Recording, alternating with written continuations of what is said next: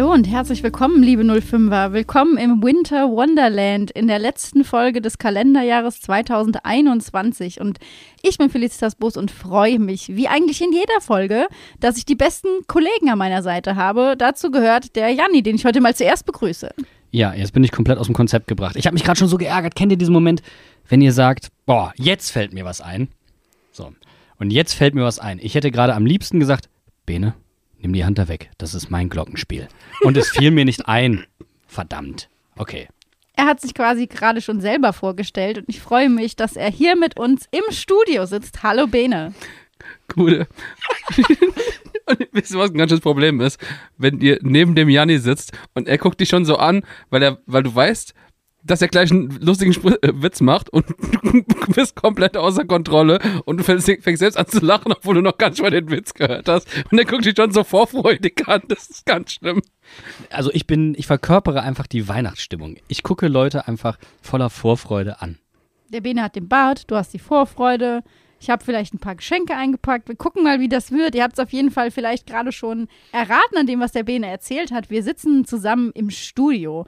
Und zwar haben wir uns gedacht, dieses Kalenderjahr, diese Hinrunde, nicht unbedingt das Spiel gegen Frankfurt, aber dieses Jahr verdient es wirklich mal in Ausführlichkeit besprochen zu werden und dem nehmen wir uns heute an in einer Reihenfolge, die ihr euch so aufteilen könnt, wie ihr es gerne wollt. Wir werden nämlich zuerst über das Spiel gegen Frankfurt sprechen, dann werden wir über die Hinrunde sprechen und dann werden wir nochmal auf das ganze Kalenderjahr blicken. Und wir machen immer schön brav Pausen, sodass ihr euch überlegen könnt, ob ihr diese Folge in einem Rutsch durchhören möchtet oder ob ihr sie euch aufteilt und über die ganze Winterpause an anhört. Ja, und jetzt haben einfach schon 30 Prozent der Leute einfach auf Weiter geklickt und sind schon in der nächsten, äh, in der nächsten Abteilung dieses Podcasts angekommen. Weil sind wir mal ehrlich, dieses Spiel, wollen wir überhaupt drüber reden? Wollen wir nicht direkt selbst auch schon vorskippen? Nein, ich glaube, nein, wir müssen drüber reden. Wir müssen schon ein bisschen drüber reden zumindest. Denke ich mir nämlich auch. Also erstmal müssen Bene und ich natürlich auch vermelden, dass wir wieder fit sind. Wir waren unter der Woche dann ein bisschen angeschlagen, aber der Jan hat ja eine gute Ersatzbank und hat da jemanden organisiert. Ja, das war echt sehr kurios, weil ich einfach irgendwann in wilder Verzweiflung Silke Bannig angerufen habe. Und sie gesagt hat, oh ja, ich frage mal einen Babak. So, und dann hat das irgendwie funktioniert. Das war sehr kurzfristig, aber nochmal ganz, ganz großes Dankeschön an, an die liebe Silke Bannig ähm, und ja, auch ganz großen Dank an Babak. Vor allem, weil das war ja sehr kurzfristig. Wir haben ja quasi im Laufe des Tages erst eigentlich gemerkt, dass wir nicht fähig sind aufzunehmen. Und dementsprechend richtig großes Props an Mainz 05. Vielen Dank, dass ihr uns so zuverlässig äh, auch Gäste zukommen lasst. Finde ich ziemlich geil. Und ich glaube, Bene, wir beide hätten es nicht besser machen können, oder? Und jedenfalls nicht kompetenter. Ja, ihr, ihr seid auf jeden Fall ersetzbar, haben wir jetzt gemerkt. Eine große Erleichterung für mich. Wir müssen irgendwann noch einen Ersatz für dich finden, aber das kriegen wir auch noch hin. Ja, da kommt dann Bo und dann ist der Talk Bo und Babak und dann kommt noch Brosi dazu und dann ist Bo, Babak, Brosi und dann sind wir komplett weg vom Fenster. Da können wir, glaube ich, wirklich nicht mithalten. Und das wäre auch ein Podcast, den ich mir selber anhören würde. Triple B. Haben wir jetzt auch eigentlich im Podcast. Stimmt, Aber stimmt. trotzdem die Frage vor dem Spiel gegen die Eintracht, wie war eure Stimmung? Also vielleicht auch noch mal so ein bisschen ein Stimmungsbild nach dem Hertha-Spiel, weil wir haben ja jetzt zu dritt gar nicht über die Emotionen, die dieses Spiel vielleicht bei uns ausgelöst hat, sprechen können. Zumindest nicht in dieser Runde. Du hast ja mit Babak schon deinen Talk gehabt.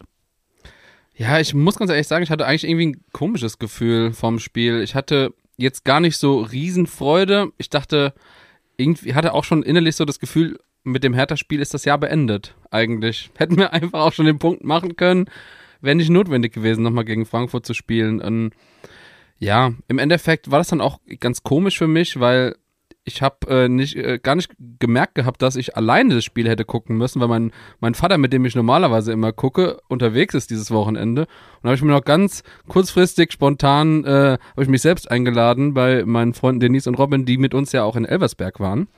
Und habe dann da das Spiel geguckt und deswegen war das irgendwie alles irgendwie ganz komisch vorher. Bei mir war es tatsächlich so, dass an dem Tag, an dem das Hertha-Spiel war, habe ich völlig völlig verdrängt, dass wir gegen die Hertha spielen und dass wir Fußball spielen an dem Tag, bis Jan äh, gesagt hat, ey, wir müssen noch die, die Spieltagstassen auspacken. Und selbst bis kurz vor Anpfiff dieses Spiels war das für mich nicht real, dass ich mich gleich vor den Fernseher setze und Bundesliga gucke. Und dann hat mich das Spiel aber so gepackt, weil ich so unfassbar stark von unseren 05ern fand, dass ich mir dachte, komm, die Emotionen nimmst du jetzt mit, die trägst du in dieses Spiel gegen Frankfurt, dieses Spiel, was kein Derby ist, aber ein Nachbarschaftsduell. Und dann gucken wir mal, was wir gegen die Frankfurter so auf den Rasen bringen. Ja, also so wie das Spiel gegen Frankfurt war, so habe ich mich vor dem Spiel gegen Hertha gefühlt. Ich finde, Bene hat das perfekt zusammengefasst mit dem, mit dem Satz, man hätte eigentlich die Saison beenden können. Und ein bisschen klang es ja hinterher auch an nach dem Frankfurt-Spiel auf der PK, als hätte Bo seine Mannschaft auch so vorbereitet, als wäre die Saison schon vorbei gewesen. Aber so, so krass wird es natürlich nicht gewesen sein. Aber Babak hat auch, wenn ihr euch erinnert, im Talk gesagt, ja, wir haben die Videoanalyse verschoben. Also ich hatte schon ein bisschen das Gefühl, äh, nicht, dass sie in den Leerlauf geschaltet haben, aber sie waren ein bisschen zufrieden mit sich. Ich habe da eine Theorie. Die hatten Weihnachtsfeier. So donnerstags abends irgendwo so ein Weinhaus gemietet oder einfach alle Fässer auf dem Weihnachtsmarkt und äh, ab geht die Luzi. Jetzt wissen wir auch, wie Bo versucht hat, Babak abzulenken. Er hat sich mit dem nackten Arsch auf den Kopierer gesetzt. Jetzt ist es geleakt. Wow. Und dann hat er es ausgedruckt und drüber geschrieben, Bo's Backen und überall verteilt im Flur. Super.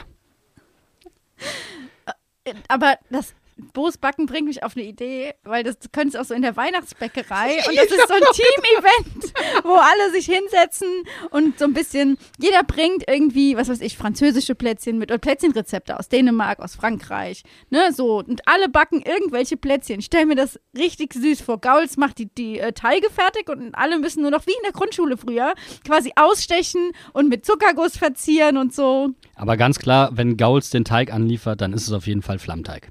So. Nicht, dass die hinterher alle verbrannt sind. Das, aber das ist im, im, sag mal, im Geschmack des Teigs schon mit eingerechnet. Natürlich. Irgendwie extra so, so verbrannt äh, Aroma oder so.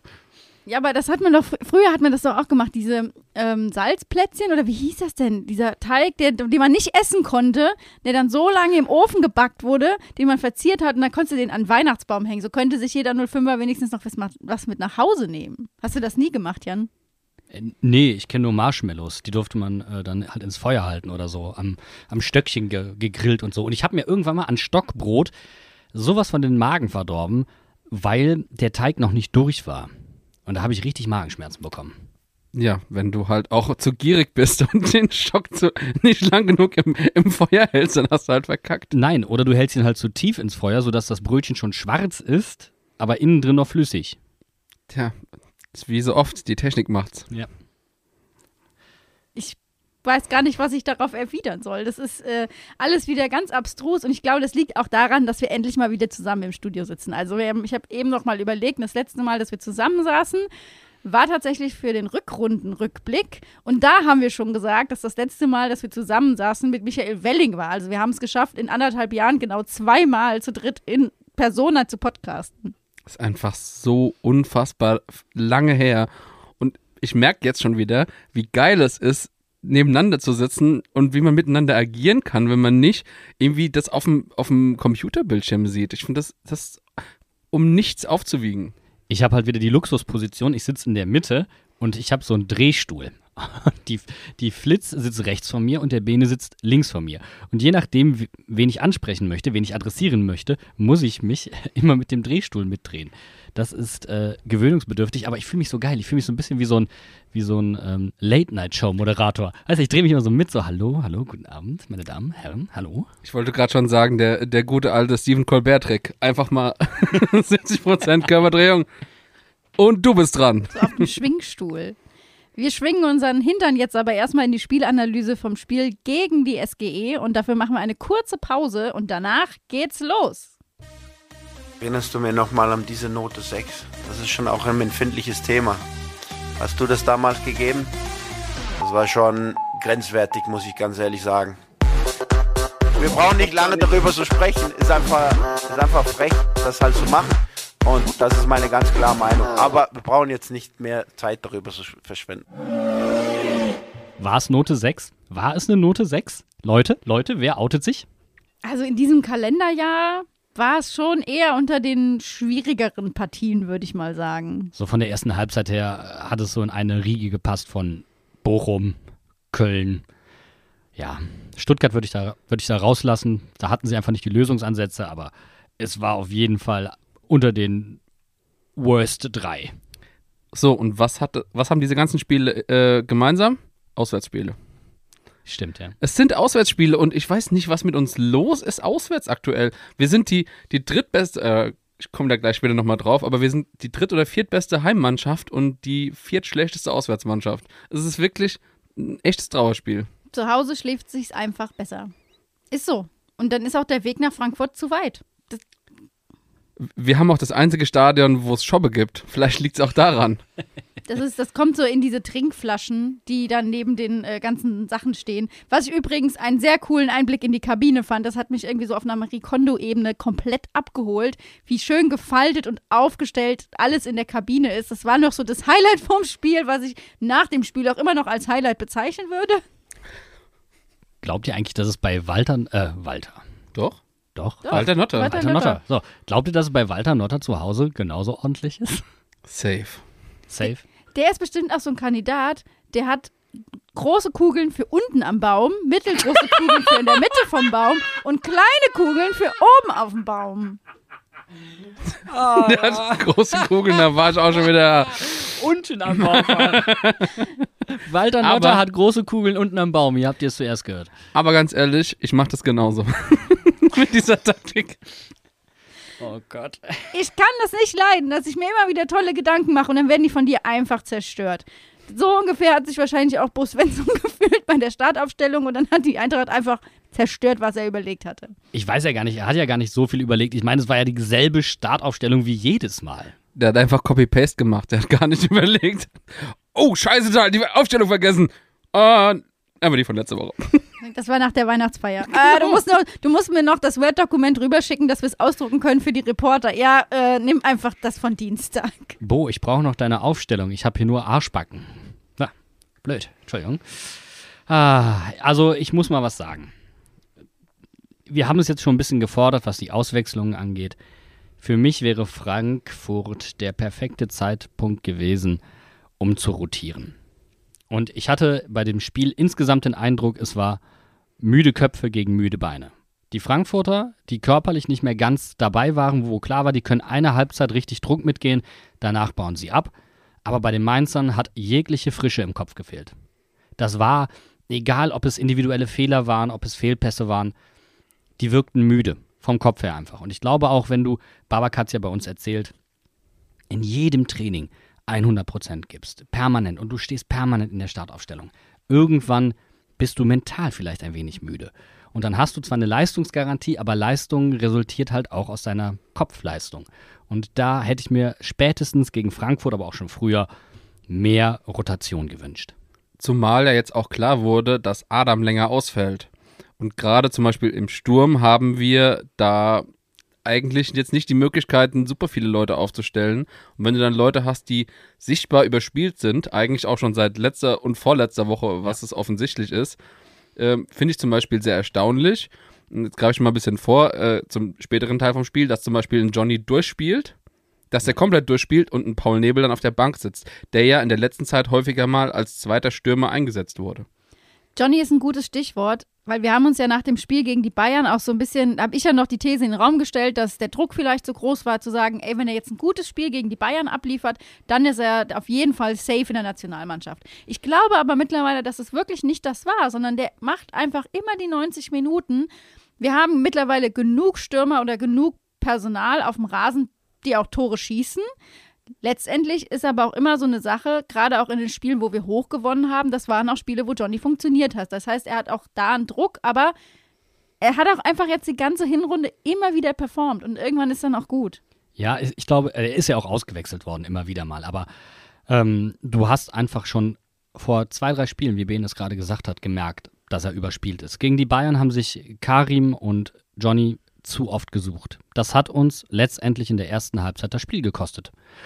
Und ähm, dass sie dann auch nicht mehr richtig anlaufen konnten gegen die Bayern, das war dann auch schon so ein Faktor, wo ich mir gedacht habe, okay, bei Mainz 05, wenn sie einen Fehler machen, dann lernen sie da sehr, sehr schnell draus. Also Beispiel Stuttgart, sie hatten keine Lösungsansätze gegen eine tiefstehende Mannschaft, dann spielen sie gegen Hertha, die tief steht im Block, zack, knacken sie die. Aber sie haben scheinbar nicht daraus gelernt und ich hätte mir halt wirklich gewünscht, stell so einen Ingwatzen doch mal von Anfang an auf. Hat er überhaupt einmal von Anfang an gespielt? Ich glaube, wir hatten mal ein Spiel, wo Karim und Adam beide verletzt waren, wo Inge dann spielen musste. Aber im Endeffekt deckt sich meine, mein Eindruck eigentlich äh, ziemlich mit deinem. Was ich ja äh, gegen Hertha noch nicht sagen konnte, was ich außergewöhnlich fand, war, äh, dass wir vier Tore geschossen haben und es war kein Stürmertor dabei. Ja. Das war das erste Spiel diese Saison, was mir so wirklich in Erinnerung geblieben ist, jetzt mal vielleicht außer dem Leipzig-Spiel oder so, wo eh alles noch so ganz durcheinander war, wo wir ein Spiel hatten, wo wir dominant waren, wo kein Stürmer getroffen hat und ich glaube auch keine Torbeteiligung hatte. Aber jetzt bin ich mir nicht, mir nicht ganz sicher, ist auch egal. Im Endeffekt, es war sehr deutlich zu sehen, dass beide Stürmer irgendwie overpaced sind ähm, und eigentlich mal eine Pause gebrauchen können. Und gerade bei Johnny fiel es mir einfach extrem auf. Also Karim hat einfach wirklich gearbeitet, gearbeitet, gearbeitet. Aber Johnny hat auch konsequent eher schlechte Entscheidungen getroffen. Also er fiel wieder so ein bisschen in alte Muster zurück. Und deswegen glaube ich, du kannst ja auch abseits vom Körper überspielt sein. Also du bist nicht körperlich überspielt, sondern einfach mental überspielt. Und weil du dann immer alles richtig machen willst, probierst du auf die sichere Bank zu gehen und suchst eher deinen Sturmpartner, der ja medial so hochgehypt wird. Thema Johnny Sivo. So, und da wurde es mir einfach zu viel. Mir, man hätte meiner Meinung nach diesen medialen Hype auch etwas mehr abkanzeln müssen. Sagen müssen, so, okay, ja, Karim, Johnny ist ja ganz nett, aber da hinten dran sind Leute, die auch sehr, sehr nah dran sind. Ähm, ruhig. Und vor allen Dingen einen Inge mal eher bringen oder auch einen Paul Nebel ein bisschen mehr bringen, damit die auch das Vertrauen haben in sich selbst, dass wenn sie spielen, dass sie treffen. Weil das ist ja der nächste Punkt. Wenn sie nicht spielen, ähm, haben sie keine Spielpraxis und treffen wahrscheinlich eher weniger.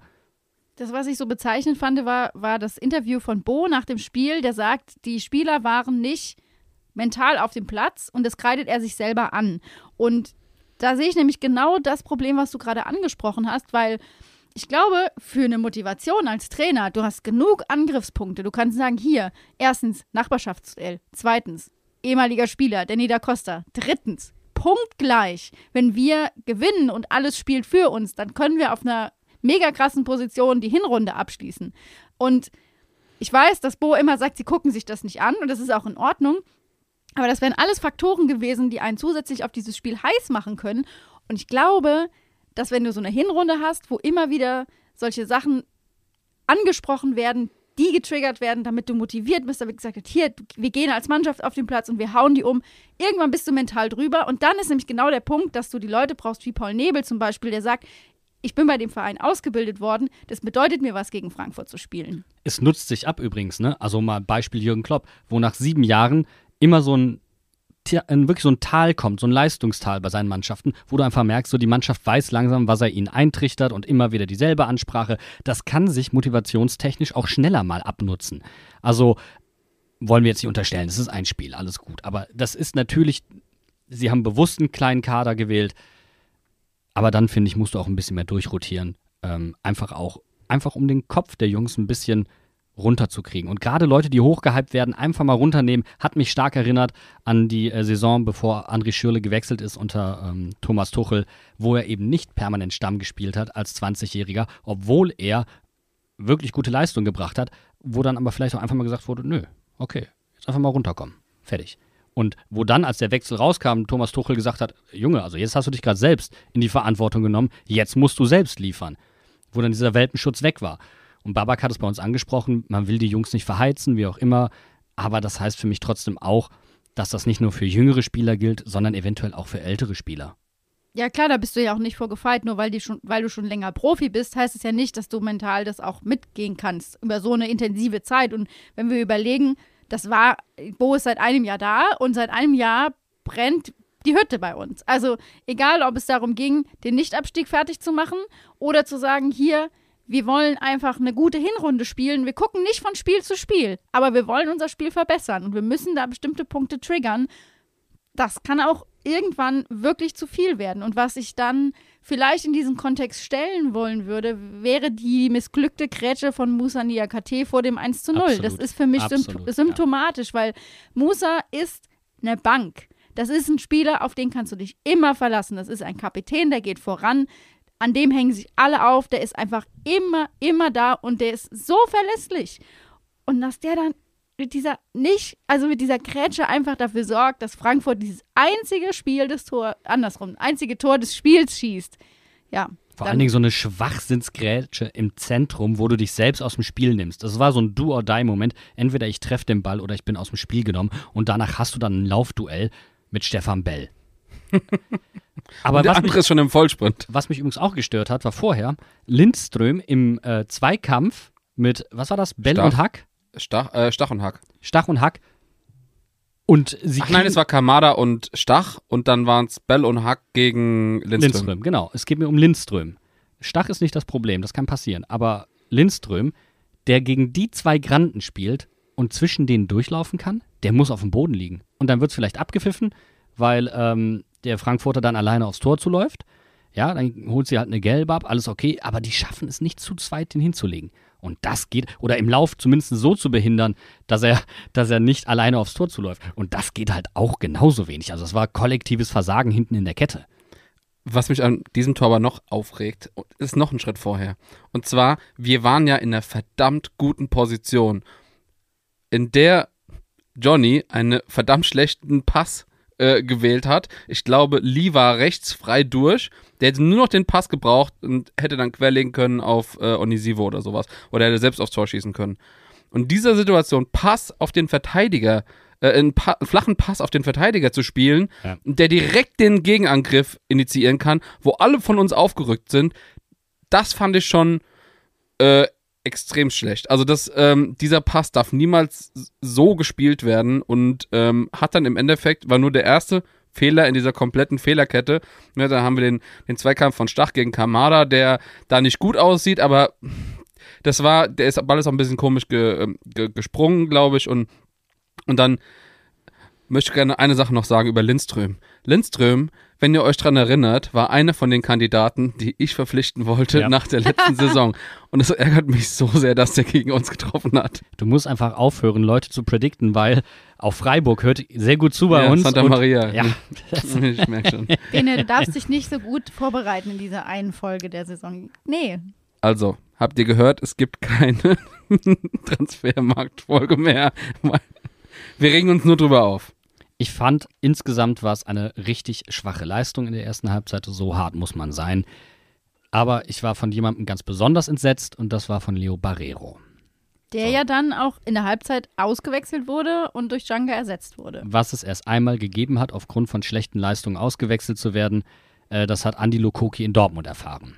Und eigentlich erwarte ich von Leo Barrero, dass er weiß, es ist kein Derby, aber was dieses Spiel für ein Prestige mit sich bringt, dass es ein bisschen, ein bisschen kribbelt. Aber dann so eine Leistung auf den Rasen zu setzen, fand ich dann schon hart ernüchternd. Das war irgendwie komisch. Es war vollkommen Leo Barrero unty unüblich. Nein, war es Untypisch. nicht. Es war Leo Barrero ganz am Anfang. Erinnerst du dich damals an das Leverkusen-Spiel, Ja, wo wir zur Halbzeit, ich glaube, 4-0 zurückliegen und wir hätten auch genauso gut 3-0 führen können damals, wo er immer so gefühlt einen halben Meter zu spät kam, die falschen Entscheidungen getroffen hat, sich falsch hingestellt hat. Es war so ein kompletter Fallback. Ja, aber genau, also du meinst, also er hat einfach alles vergessen, was er in den zwei Jahren seitdem gelernt So hat. ungefähr. Und, und ist einfach quasi in seine, in seine 19-jähriges Ich zurückversetzt worden. Genau. Der hat einfach so viele Schnäpse auf der Weihnachtsfeier getrunken, dass das alles ausgelöscht wurde. Nein, natürlich auf keinen Fall. Was mir aber äh, sowohl in der ersten Halbzeit als auch in der zweiten Halbzeit aufgefallen ist und gerade in der ersten Halbzeit oft bei Barrero, Frankfurt hat, wie sich das vielleicht für so ein Nachbarschaftsduell gehört, sehr hart gekämpft im Zweikampf, was nicht wirklich zu Ungunsten von Frankfurt ausgelegt wurde. Die haben einfach kaum Fouls gepfiffen bekommen, also da wurden kaum Fouls gepfiffen und schon gar keine gelben Karten verteilt.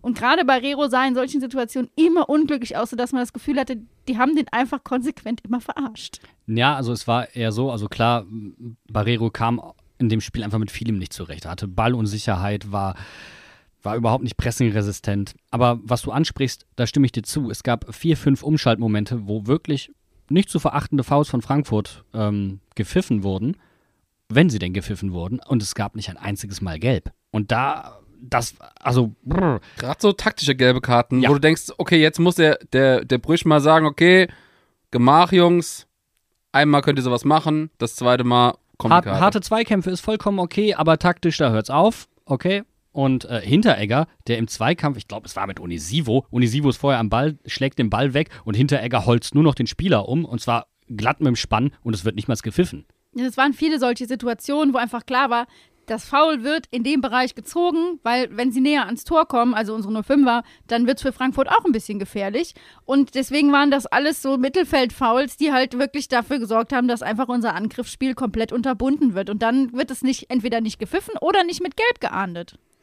Aber ich muss tatsächlich dazu sagen, es wurden ja in die andere Richtung auch Sachen nicht gepfiffen Ja, absolut. äh, oder Karten nicht gegeben. Ich denke da gerade an die zwei Situationen von Karim Onisivo, der froh sein kann, dass er nicht in der ersten Halbzeit, Mitte der ersten Halbzeit schon gelb-rot bekommt. Also, ähm, das war die, die zweite Minute oder so, das war gefühlt die erste Aktion von Onisivo, wo er direkt mal mit dem Ellenbogen da ist oder seine Hand irgendwie am Mann hat, wo ich denke, ähm, Junge, also ich meine, da dachte ich noch, dass wir vielleicht flott loslegen. Ähm, äh, nicht überpacen, direkt am Anfang zu wild reingehen und zu viel wollen. Ähm, aber das war wirklich nicht gut. Wir haben uns, und das ist, glaube ich, so ganz bezeichnend für das Spiel, die Mannschaft hat sich die ganze Saison über von schwachen Schiedsrichtern nicht beeinflussen lassen. Es gab viele komische Situationen in dieser ersten Hinrunde, aber die haben die Mannschaft überhaupt nicht interessiert. Gestern hatte ich das Gefühl, es setzt ihnen während dem Spiel zu.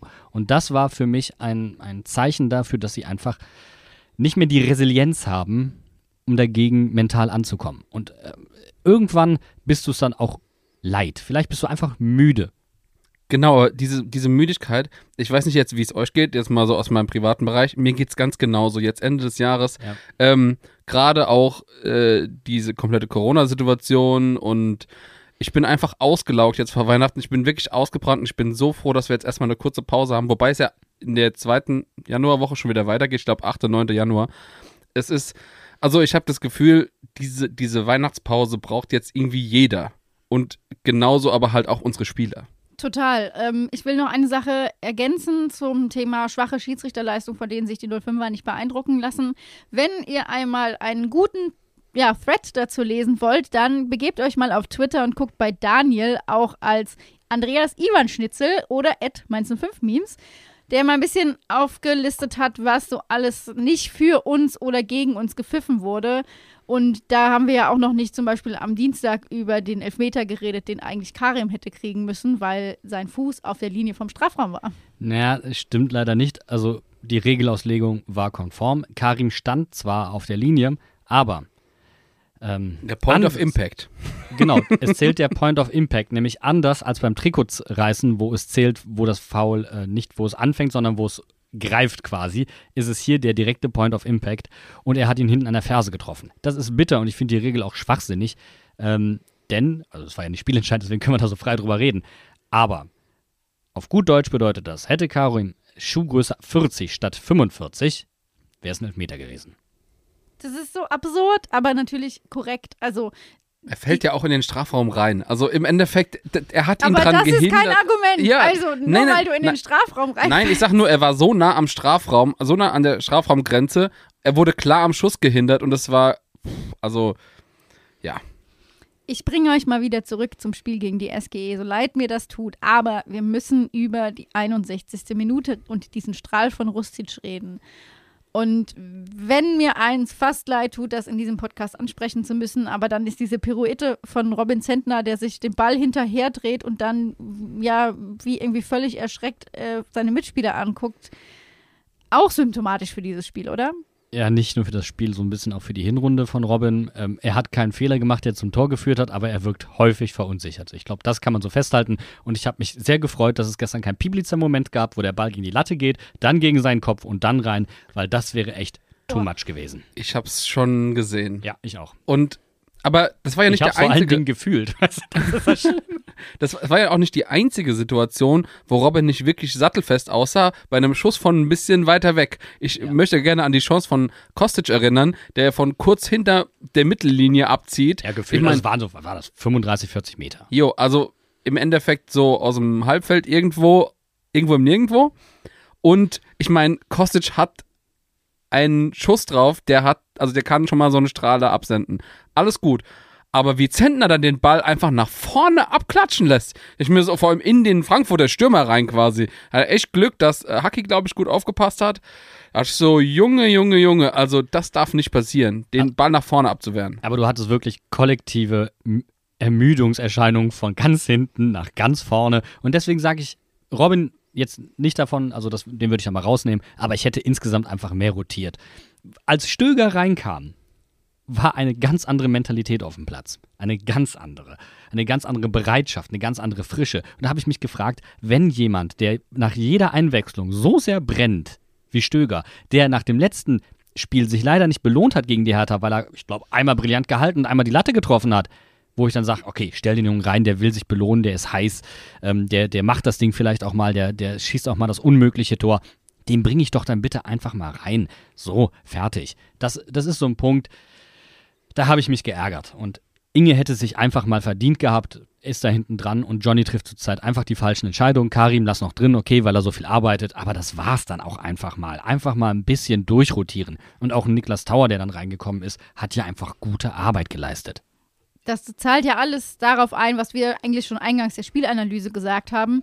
Aber gerade bei Stöger finde ich zum Beispiel, der würde enorm davon profitieren, wenn Bo und Babak einfach sich mal dazu entschließen würden, schon in der 60. Minute zu wechseln. Ich meine, diesmal haben wir einen frühen Wechsel gehabt mit Barrero, aber dann kommt der zweite Wechsel erst in der 65. Minute. Äh, du hast gesehen, dass es nicht punkt. Also klar, Djanga kam besser rein und Djanga war auch, finde ich, nach der nach Beginn der zweiten Halbzeit schon im Spiel. Das hat dann auch sehr stark nachgelassen.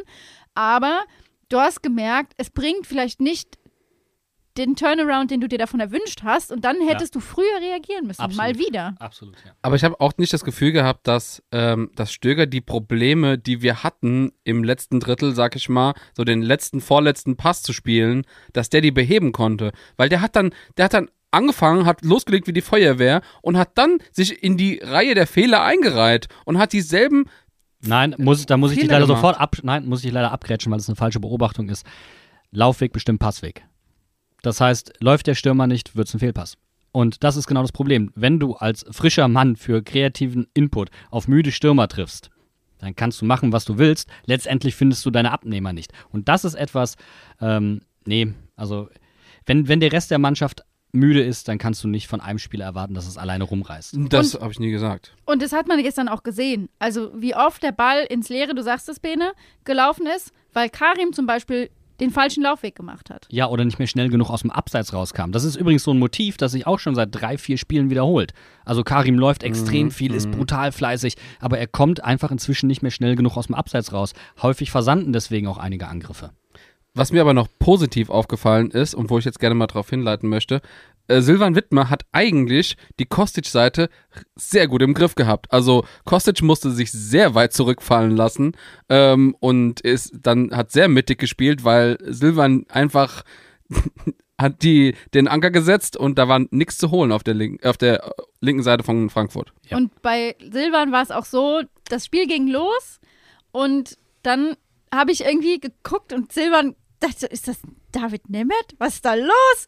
Aber hey, das war die Nemeth-Transformation. Meet Me at McDonalds ist auf dem Kopf von Silvan Wittmer angekommen. Dauerwellen voll im Trend. Die Luca Waldschmidt-Gedächtnisfrisur. Ja. ja, aber ich habe extra nochmal eine Freundin gefragt, die sich damit auskennt. Und die hat gesagt, ja, das ist die Meet Me at McDonalds Frisur. Und ich finde es super. Aber um auch nochmal auf das Duell zurückzukommen, das war auch so das, was mich in, den ersten, in der ersten Startviertelstunde total unterhalten hat, dieses Duell von Silvan Wittmer. Und der hat einfach wieder geackert, aber wie gesagt, es, es kam dann auch nicht richtig so rein. Du läufst dich irgendwann müde. Das ist dann genau der Punkt, weil du, du kriegst keine Entlastung rein. Deine Mitspieler spielen dann auch einen Fehlpass. Du denkst dann, oh, den spiele ich jetzt nicht nochmal an. Das denkst du vielleicht nicht bewusst, aber äh, da ist dann auch eine Verunsicherung in deinem Fuß. Und ab dem Moment, äh, ja, ab dem Moment ist es dann vorbei und dann kannst du es nur noch in der Halbzeit retten. Und dann hätte ich in der Halbzeit einfach mal, komm Leute, drei Wechsel, Buff, wir gehen erstmal richtig, richtig mit Feuer da rein, ähm, bring noch einen frischen Stürmer. Äh, von mir aus lass die beiden Stürmer drauf, stell um, wie wir es dann später gemacht haben. Ja, bring noch einen dritten Stürmer. Aber mach das doch einfach mal in der Halbzeit. Mein, was hast du denn dann noch zu verlieren? Haben wir, ähm, habt ihr auch denselben Gedanken gehabt wie ich? Also als Niklas Tauer kam, äh, dachte ich eigentlich, wir hätten schon auf Viererkette umgestellt und auf einmal spielt er den zentralen Innenverteidiger und ich dachte so, okay, damit habe ich jetzt nicht gerechnet. Ich hätte jetzt eher gedacht, dass Bello, wenn, wenn er schon eine Dreierkette ist, äh, dass Bello in die Mitte wieder rotiert. Aber Niki Tower kann man anscheinend auch äh, variabel in der Verteidigung einsetzen. Niki Tower, einfach eine stabile Leistung, belohnt sich immer mehr und Empfiehlt sich auch für immer mehr Einsätze. Aber da kann ich jetzt auch nochmal sagen, als diese ganzen Wechsel kamen, wäre mir da richtig, Entschuldigung, ich kann es nicht anders formulieren, aber wenn mir da richtig auf die Eierstöcke gegangen ist, war dieser fucking Sky-Kommentator, der einfach keine Ahnung, wo der lebt, aber ey, nee, das war einfach kein guter Nachmittag für diesen Mann. Ich guck schon nicht so gerne Doch, für Sky. ihn. Für ihn war es ein ganz toller Ja, Nachmittag. für seinen Seppel. Hallo?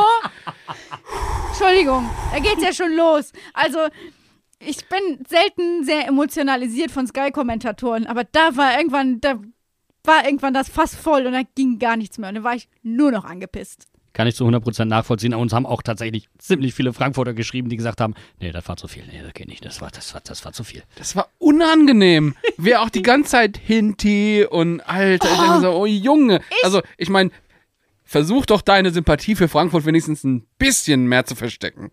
Ich habe danach das Spiel Hertha gegen Dortmund geguckt und dann noch gedacht, die einzige Army, die mich interessiert, ist die Rinti-Army. Von den Hunden, die über die Bande laufen. Vielleicht skippen wir einfach noch die 89. Minute und die Situation mit Trapp und Ilsanka und einigen uns darauf, dass es nicht nochmal angeguckt wurde, dass nichts daran geändert wurde. Ärgern uns vielleicht über diesen letzten Auftritt in Frankfurt und Bene will noch was ergänzen. Ja, aber ich wollte sagen, eigentlich war das Bett ja schon gemacht. Brosi war auf dem Platz. Ja. Und dementsprechend hätten wir den Elfmeter bekommen können, sollen, müssen.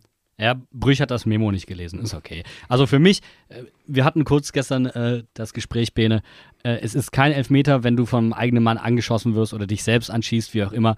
Nur irgendwann ist es im, nicht im Sinne der Regelauslegung, wenn, du sagst, okay, das war ein Kontakt mit der Hand, okay, das war der zweite Kontakt mit der Hand, das war der dritte Kontakt mit der Hand. Der, der hat ja ein bisschen wie so ein Seehund mit dem Ball da rumgespielt. Hin und her jongliert so. genau, so, wo du dich kurz gefragt hast, wer von den beiden darf jetzt eigentlich hier den Ball in die Hand nehmen im 16er? Vielleicht haben sie sich auch kurz die Rollen getauscht, waren sich selbst nicht mehr sicher. Aber es war, es wäre, das müssen wir an der Stelle klar sagen, auch eigentlich nicht wirklich verdient gewesen. So, Punkt. Deswegen Deckel drauf. Genau, wir machen den Deckel drauf auf dieses Spiel, halten fest, der Sieg für die Eintracht war irgendwo verdient, aber unsere Performance der Hinrunde und des Kalenderjahrs hätte einen Sieg verdient gehabt zum Abschluss. Deswegen machen wir jetzt eine kurze Pause, atmen nochmal tief durch und dann reden wir über die gesamte Hinrunde unserer 05er.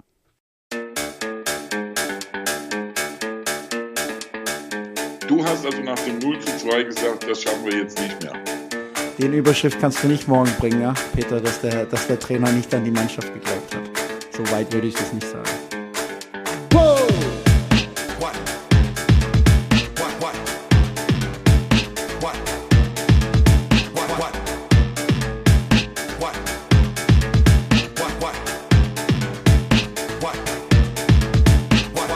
Ich bin einfach äh, Bo aus Dänemark und äh, dann können andere sich vielleicht lustig machen oder mir eher dann beschreiben. Das lasse ich dann offen. Also lachen würden wir niemals über Bo. Wir würden aber vielleicht den Versuch machen zu beschreiben, was in dieser Hinrunde passiert ist. Und dann fangen wir einfach vielleicht damit an, dass wir im Sommer anfangen. Und zwar in der Sommerpause, wo du, Bene, unterwegs warst und im Trainingslager quasi dein Adlerauge auf das werfen konntest, was die 05er da gemacht haben. Ja, es war eine ganz besondere Stimmung im Trainingslager. Ich habe ja schon ein paar Mal drüber gesprochen. Es hat einfach so gut gepasst alles. Es hat mir so eine gute Laune gemacht. Ich habe so viele Leute getroffen aus dem Mainzer 5 Umfeld. Wir waren eine super kleine Gruppe, weil natürlich auch wegen Corona nicht viele Leute mitgereist sind. Es gab ja auch keine offiziellen organisierte äh, Mitfahrt möglich vom Verein.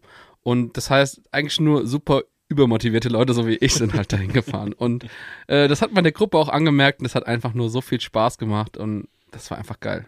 Wenn du nochmal dran zurückdenken musst, und das sollst du jetzt, wenn, ist dir da vielleicht ein Spieler aufgefallen, den du jetzt in der Hinrunde nochmal besonders im Blick hattest? Äh, Natürlich aufgefallen, rein optisch gesehen, ist mir natürlich Jason Lee mit seinen wallenden Haaren, die ich ja dann leider später in der Saison ein bisschen vermisst habe.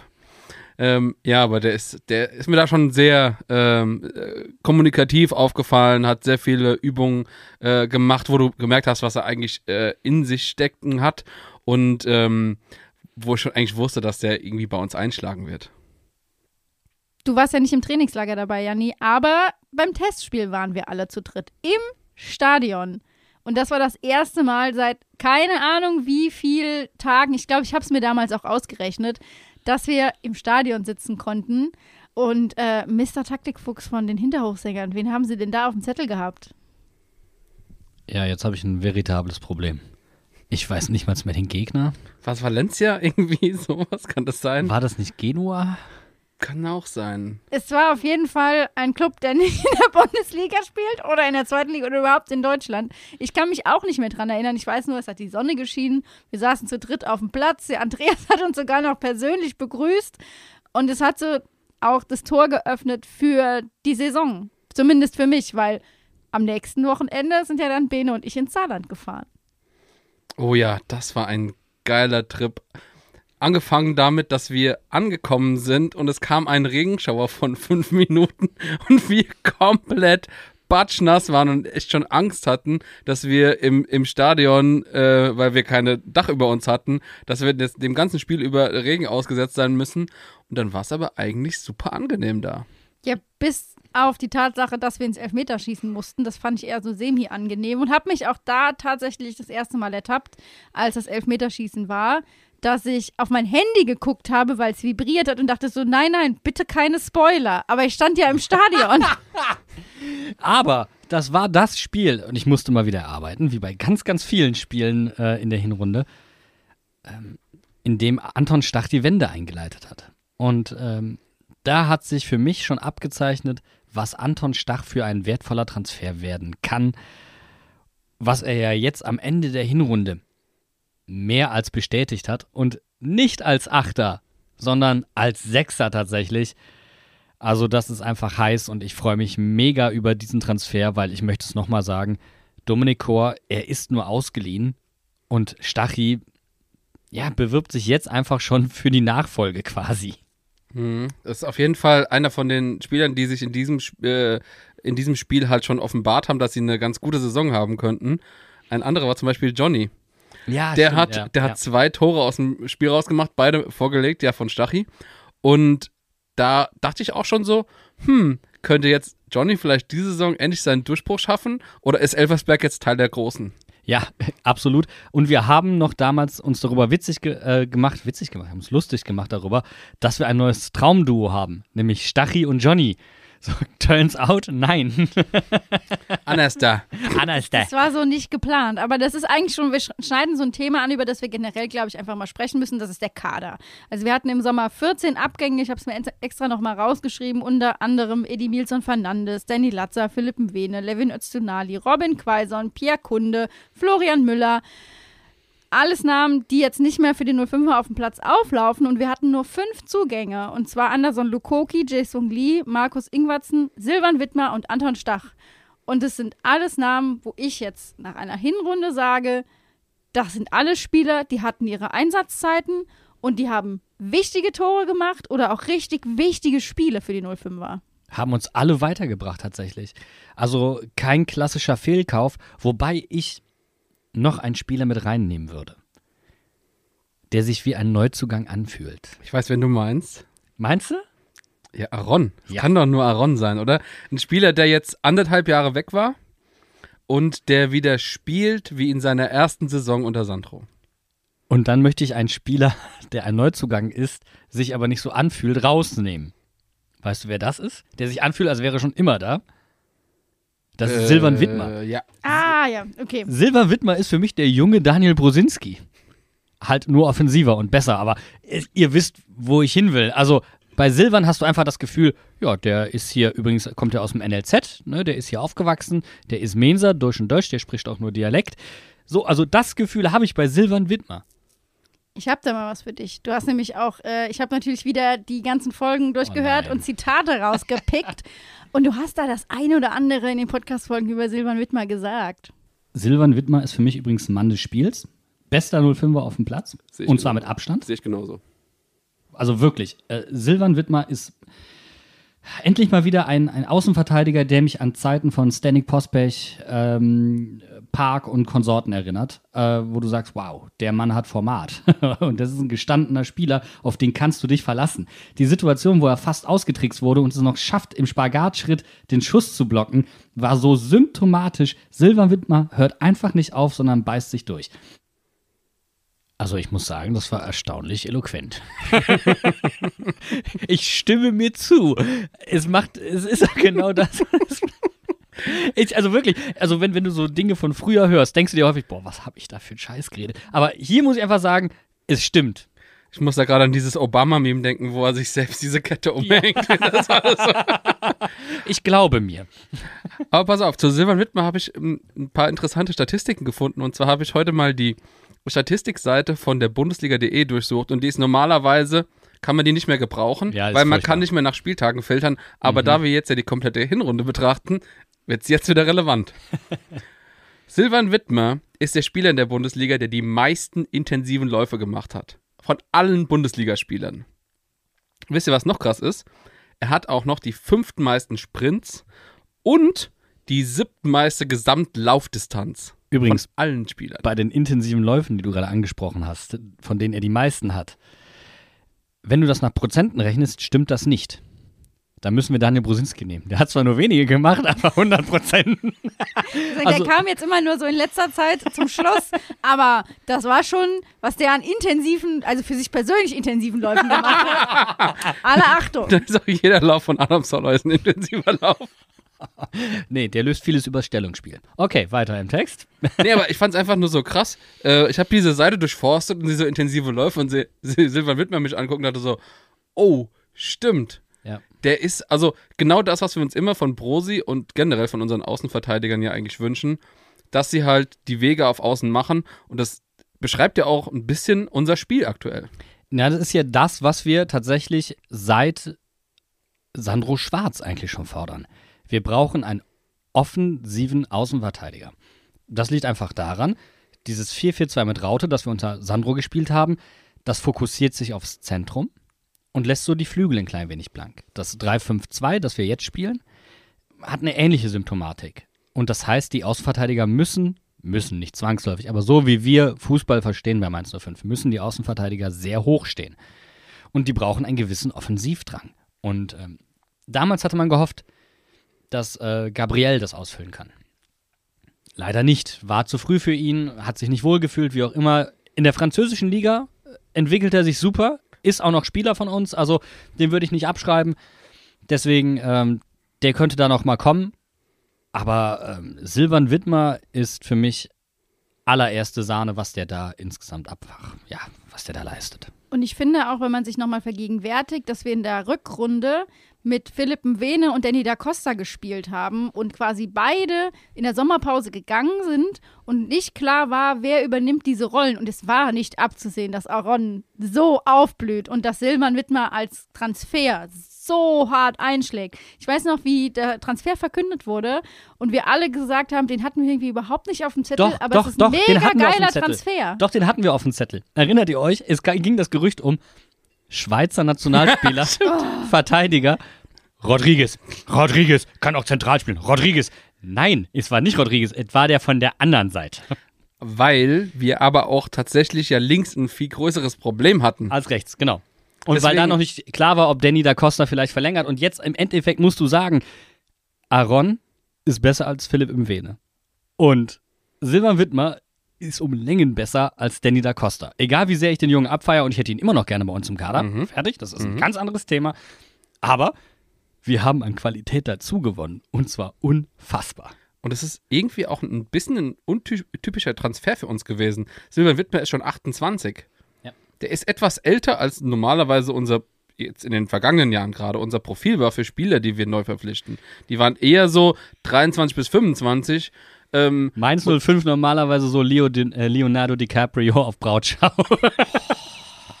und dann werden sie ja nur 18. Alle. Also das, das, das, nee, das, das Ding Sobald sie 20 werden. müssen sie verkauft werden. Aber man hat sie nicht lange gehalten. Ich glaube, darauf können wir uns einigen in den letzten Jahren. Lass mich auch noch mal kurz was zu äh, Silber Wittmer sagen, weil ich finde auch gerade, du hast das Alter angesprochen, Ben, aber der ist einfach ein gestandener, jetzt Bundesliga-Profi, der der Mannschaft auch extrem viel Halt gibt. Und ich fand es so schön in der Hinrunde zu sehen, er hat ja zwei Tore geschossen, die einfach mega geil waren und wie das Team ihn auch gefeiert hat, wie er sich selbst gefeiert hat. Das war Balsam auf die rot-weiße Seele. du merkst, er hat am Anfang seine Arbeit gemacht. Er hat das gemacht, was von ihm verlangt wurde. Und jetzt wächst er so in das Team rein, dass er mehr Verantwortung übernimmt und auch genau diese Situation, wo er vielleicht in seiner Karriere noch nicht so viel mit zu tun hatte, dass er auch das machen kann. Und er hatte das Tore-Schießen auch in der Schweizer Nationalmannschaft äh, weitergesetzt, ähm, Fortgesetzt. genau. fortgesetzt, äh, wo er ja auch so einen Riesenbanger ge- äh, reingeschweißt hat in die, in die Maschen. Also er hat, er hat sich weiterentwickelt, auch unter Bo. Und das finde ich halt cool, dass du sehen, du hast einen gestandenen Spieler, der eigentlich, du weißt, was du von ihm bekommst, normalerweise, wenn du, wenn du ihn verpflichtest, aber selbst solche Spieler kann Bo besser machen. Silvan Wittmer ist der einzige Spieler im Mainzer Kader, mit dem ich gern befreundet wäre. Weil, also so vom Typ her einfach. Du hast nicht das Gefühl, dass der aufträgt oder so. Der ist grundsolid, einfach in allem. Der ist einfach solide. Das ist einfach ein cooler Kerl. Ich, aber ich konnte da jetzt und komme vielleicht auch zu meinem Spieler der Hinrunde. Ähm, die, für die eine oder andere wird es total überraschend kommen, wer mein Spieler der Hinrunde ist. Aber ähm, ich wäre mit ihm gern befreundet. Aber er löst bei mir auch so große Schwester-Vibes aus. Und zwar ist es Johnny Burkhardt. den hätte ich einfach gerne als kleinen Bruder, den ich so in der Kindheit immer getriezt habe. Wo ich jetzt sage, du, du fährst die richtige Schiene, du machst deinen Weg bist einfach ein cooler Typ. Und ich werde es nie vergessen, dass ich Johnny Burkhardt kennengelernt habe beim Kalendershooting vom Tierheim 2018 und ich gedacht habe, Gott, das ist so ein junger Kerl. Und der kommt aus dem NLZ und dann kriegt er da so ein ja, so ein Husky an die Seite, so ein Riesenhund. Und das war einfach, die zwei haben gematcht und haben sich geliebt. Und es war für dieses Shooting super. Und das war auch so der Moment, wo ich gedacht habe, diesen Spieler, den gucke ich mir näher an. Und was hab ich mich diese Hinrunde gefreut, dass Johnny einfach genauso viele Tore geschossen hat wie Mateta in der letzten Hinrunde. Wow, da habe ich gar nicht so dran gedacht. Aber ja, natürlich, das stimmt. Und wenn, wenn du die Pokaltore dazu zählst, glaube ich, das, das hattest du nicht gemacht, oder? Nee. Also, der hat, also ich meine, Mateta hat im Pokal, glaube ich, auch einmal getroffen oder so. Ähm, aber er hat ja im Pokal auch noch drei weitere Tore gemacht. Und also, das fand ich einfach top. Ähm, seine, seine Leistung generell, auch wie er sich äh, in Interviews gibt, äh, dass er so bodenständig ist, dass er kein, kein eigenes Social Media hat und so. Und das finde ich einfach so goldig und das ist einfach, finde ich schön. Wo ihr jetzt gerade zum einen Elversberg ansprecht und wie er sich in Interviews gibt. Was mir insgesamt auffällt, und Johnny ist da einfach ein herausragendes Exemplar dafür und ein tolles Beispiel, ist die allgemeine Lust auf Verantwortung. In Elversberg hat er Verantwortung übernommen. Elfmeter geschossen und so weiter und so fort. Er hat sich hingestellt und hat offen seine eigene Leistung kritisiert. In einer sehr angemessenen Art und Weise. Das hat übrigens auch ein Haki getan. Das hat ein Robin getan. Ähm, ein Musa, der vorne weggeht, die ganze Zeit, wo du auch nochmal das Gefühl hast, der hat auch schon früher Verantwortung übernommen, aber jetzt nochmal in einer anderen Qualität als äh, Kapitän. Aber auch ein Bello, auch erfahrene Spieler, die da nochmal eine Schippe draufgelegt haben, indem sie gesagt haben, okay, ich übernehme nicht die Kapitänsbinde. Ich glaube, andere Spieler bringt das weiter, wenn sie sie tragen. Und die bringt das, das bringt das Team vielleicht auch weiter, wenn die das tragen. So, diese Lust auf Verantwortung, Brosinski, der auf der Bank sitzt und scheinbar ein sehr wichtiger Bestandteil auch einfach von, Integration von jungen Spielern äh, oder Exakt. neuen Spielern ist, ja. super, Ja, genau das. Ähm, diese Lust auf Verantwortung, das ist etwas, was du im ersten Spiel bei Elversberg schon gemerkt hast. Und, und da komme ich zum entscheidenden Punkt, die wird von Bo Svensson vorgelebt. Und das hast du jetzt gegen Frankfurt gemerkt, wo er sich hinstellt und sagt, jo, hab verschissen. So, das ist genau das. Und das ist Führungskultur. Das hast du wenig. Also unsere Chefs können mal gerne zuhören hier. Ich glaube, wir können nicht alle Bo Svensson als Chef haben, aber ähm, wenn man etwa von, von seinen Mitarbeitern verlangt, dann muss man es selbst vorleben. Und ähm, zumindest die Bereitschaft vermitteln, dass man das gleiche Pensum an den Tag legt. Und das tut Bo Svensson. Und die Werte, die er verlangt, die lebt er vor.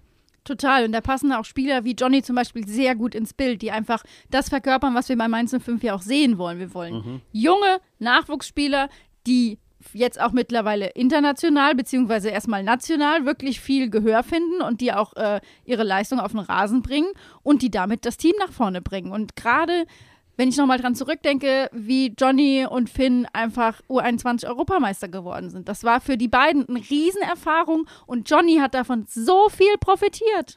Und jetzt geht den nächsten Schritt. Johnny nimmt ja nicht nur, übernimmt ja nicht nur bei uns Verantwortung, sondern auch in der U21. Ja, genau das ist es Und, nämlich. und, und da ist er einfach der Kapitän. Er ist jemand, der eigentlich noch relativ jung war, als sie ähm, jetzt Europameister wurden. Und jetzt ist er der Kapitän. Und jetzt geht er da auch voran. Und er zeigt den jungen Leuten, wie es äh, es eigentlich laufen muss. Und das finde ich so geil. Aber da merkst du auch schon, was Bo in der Rückrunde schon bewirkt hat. Diese Definitiv. Lust auf Verantwortung zu übernehmen, die war in der Rückrunde so noch nicht ganz da, kann sie auch nicht sein, aber sie kommt jetzt durch das, was er Kultur nennt, durch das, was er Haltung nennt, ja, weil es eine Fehlerkultur bei Mainz 05 gibt, wo die Jungs auch wissen, okay, ich kann Mist bauen, weil unser Umgang mit Fehlern einfach stimmt. Wir analysieren die, wir machen uns besser dadurch, das ist unser Ziel, deswegen sollen wir auch Fehler machen dürfen. Und deswegen, glaube ich, wurmt es Bo so sehr, was da in Frankfurt passiert ist, weil sie aus offensichtlichen Fehlern diesmal nicht gelernt haben, weil die Saison, Bene hat es angesprochen, für uns alle, und da können wir uns ja nicht rausnehmen, gefühlt vorbei ist. Ich meine, sind wir ehrlich, wir sitzen hier in diesem Studio, weil wir es zu Hause einfach nicht gebacken bekommen hätten, noch mal eine, Post, Pod, äh, eine Podcast-Folge aufzunehmen, weil wir einfach auch äh, komplett überpodcastet sind. Aber wir brauchen auch den Hype und deswegen setzen wir uns selbst unter Spannung, indem wir einfach woanders hingehen, aus unserer Komfortzone raus. Und das hätten die Mainzer jetzt auch gebraucht. Übrigens nach Frankfurt. Ne? Ich wollte es gerade sagen, und im Gegensatz zu unseren 05er, die Frage ist, ob wir das so machen wie unsere 05er oder besser. Und das ist natürlich eure Entscheidung, liebe HörerInnen. Aber bevor, Pass auf, pass auf, ganz kurz. Wenn ihr sagt, das machen wir gut, dann gebt uns doch einfach fünf Sterne auf Spotify. ihr könnt nämlich jetzt auf Spotify auch Sterne hinterlassen. Und auf Apple freuen wir uns auch über schriftliche Bewertungen. Das nur mal am Rande. Und zwischen eingeschoben, denn Bene, dich habe ich noch nicht gefragt, wer dein Spieler der Hinrunde ist. Ja, das ist eigentlich keine so eine richtig klare Sache bei mir. Ich, ich meine, Silvan Wittmer hat mich super krass beeindruckt. Mm, Lee habe ich sehr viele Sachen gesehen, die ich mal gut fand, mal nicht so gut fand. Mm, Am meisten gefreut persönlich hat mich eigentlich die Einsatzzeit von Niklas Tauer. Ein, ein junger Spieler, der jetzt nicht so viel Einsatzzeit bekommt, der im ersten Spiel direkt die Szene der Hinrunde hatte, würde ich jetzt einfach mal so behaupten, von unserem kompletten Kader einfach, wa was auch die Fans, das Stadion, die Stadt, ähm, den Verein, alle Leute, die damit zu tun haben, aus dem Dornröschenschlaf rausgeholt hat und gezeigt hat, okay, jetzt müssen wir hier Leistung bringen und alle zählen dazu. Und das finde ich einfach so geil. Ich merke das schon hier im Studio. Die, die Pferde werden scheu und wollen unbedingt über das erste Bundesligaspiel der Saison sprechen. Bevor wir das machen, nochmal ein kurzer Reminder, dass du Lee eigentlich ganz okay findest. Ja, natürlich. Ich war super begeistert von ihm, äh, wie er auch äh, sich bewegt hat auf dem Feld und so. Äh, Wir waren, wir haben bestimmt 17 Mal diesen Lee-Ruf angestimmt äh, aus dem Fanblog und dementsprechend, ich war echt super glücklich und dass er sich dann auch endlich belohnt, nachdem er jetzt schon äh, zwei Assists, glaube ich, gemacht hat. Freut mich einfach, dass er jetzt auch mal getroffen hat. Das war nach dem Spiel gegen Bielefeld, wo er sein erstes Bundesligator gemacht hat. Jetzt hat er nachgelegt. Aber wo sein Spiel eigentlich gar nicht so gut Bielefeld waren ja wirklich so zwei Spiele. Ähm, ihr erinnert euch an die Geschichte von mir mit Ilya Grujew im, äh, im Café in Mainz, wo ich mich dafür gehasst habe, dass ich gesagt habe, viel Glück, dass es nicht so schlimm wird. Ähm, und Lee war ja eigentlich einer dieser Spieler, wo du gemerkt hast, eine Halbzeit, hm, boah, gerade defensiv nicht gut, aber dann der in der zweiten Halbzeit nochmal richtig draufgepackt hat. Und eigentlich war das ja deine Bewertung von ihm in der zweiten Halbzeit, müssen wir ehrlich sagen. Das war das Spiel, nein, das war das Spiel in Bielefeld, glaube ich. Und das war das, wo er in der ersten Halbzeit das 1-0 gemacht hat. Nach Ortegas Fehler, genau. Genau, genau. Und ähm, natürlich, das haben wir ja oft. Wir haben Spieler, die mal eine gute, mal eine schlechte Halbzeit haben. Aber es war auch die erste Zeit, wo dann auch die Reporter jetzt abseits äh, von, vom Spielfeld mal ge- gesagt haben so, oh, der Lee spielt ja auch gut. Ähm, und haben auch mal den Bo danach gefragt und wo Bo auch angefangen hat, ihn persönlich auch nochmal zu loben. Was mir aber genau in dem Kontext so auf die Nerven geht, das ist halt genau das. Du hast tolle Einzelspiele, du hast tolle Geschichten, ob das Silvan Wittmer ist, ob das äh, Jason Lee ist. Und alle reden nur über Karim und Johnny. Ja. Und das geht mir ein bisschen auf die Nerven, muss ich ist ehrlich halt, sagen. Es ist halt auch einfach, um ehrlich zu Nein, sein. nein, aber das ist genau das. Vieles in der Berichterstattung zu Mainz 05 beschränkt sich, weil es eh schon wenig ist, auf das Einfache und das Offensichtliche. Dann machen wir das doch jetzt einfach auch. Wir haben nämlich unsere HörerInnen gefragt, euch da draußen, was war euer Moment der Hinrunde? Der Crowdpleaser. Und wir hätten eigentlich nicht fragen müssen, denn die Antwort war, glaube ich, bei allen klar. Es gibt auch ein paar Leute, die was anderes gesagt haben, darauf gehen wir gleich noch ein. Aber Ein mit großer, großer, großer Übereinstimmung haben, sage ich mal, 90 Prozent der Befragten gesagt, das Highlight der Hinrunde war das Spiel gegen Leipzig zu Hause. Ja, aber noch präziser haben von den 90 Prozent nochmal 90 Prozent gesagt, die Grätsche von Niklas Tower. The Tower of Love. The Tower of Love. Okay, ich schäme mich. Nein, ich, ich nicht. Ich nicht, weil ich weiß noch, wie wir im Podcast gesessen haben und ich glaube, gefühlt zehn Minuten eine Ode an diese Grätsche gesungen haben, weil es einfach mega geil war. Und auch heute auf Twitter, ich weiß nicht mehr, wer es von euch war, aber irgendjemand hat wieder den Clip rausgekramt und ihn nochmal gepostet und ich könnte es mir in Dauerschleife angucken. Da geht einem einfach auch das Herz auf. Das ist einfach so Fast gut. schon die Hose, du. Das ist und wenn ich dann jetzt gerade noch mal kurz zurückblicke zum Frankfurt-Spiel. Da hat er ja schon wieder so ein paar Aktionen gehabt, wo er mit 180 km/h zurückgerast ist.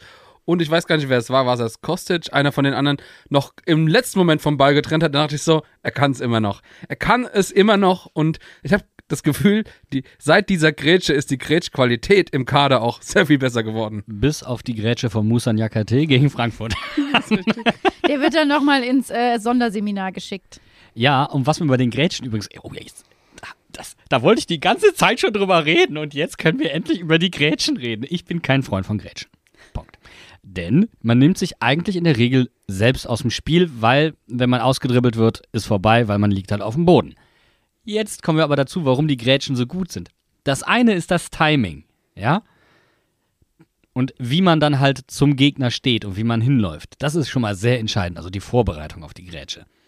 Jetzt macht natürlich die Ausführung, ich möchte in Niklas Towers Fall von der Exekution sprechen, der Grätsche, natürlich sehr viel Spaß und ist natürlich auch das Auffälligste an dem ganzen Ablauf.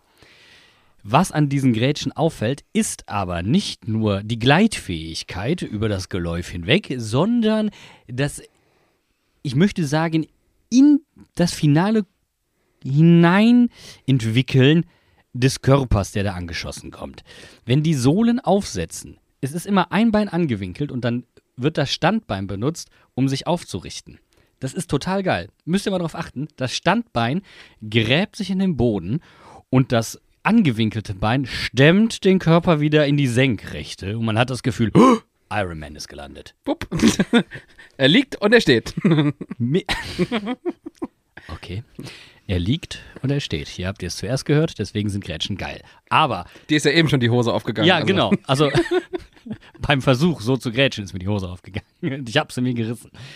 Aber das macht, das macht auch, pass auf, das macht aber den Nachteil, den ich am Anfang genannt habe, wieder wett. Dass du eigentlich liegst und weg bist. Weil du stehst und bist sofort wieder einsatzbereit. Das heißt, man hat meiner Meinung nach an der Qualität von den Grätschen gearbeitet. Und das ist, weil dieser Bewegungsablauf eigentlich überall gleich war, wenn diese Grätsche angepackt wurde. Und selbst an Alexander Hack, der in der Mitte so gelenkig wirkt wie ein Gelenkbus, macht das richtig gut. Ich habe da eine Theorie. Ich glaube, da gibt es ein Tutorial, Tutorial von den, Ul, äh, von den Ullas. Von den Ullers. Ja. How to Grätsch. How to Grätsch in so einer Gruppenformation. Und jetzt alle! Oh Gott. Das habe ich aber tatsächlich im Trainingslager nicht beobachten können. Schade, das ist bestimmt das, was hinter verschlossenen Türen passiert. Das Aber Bene, Gymnastikraum oder aber so. Bene, ab wann sind denn, Gymnastikraumgrätschen. Hast du die kompletten Beine offen?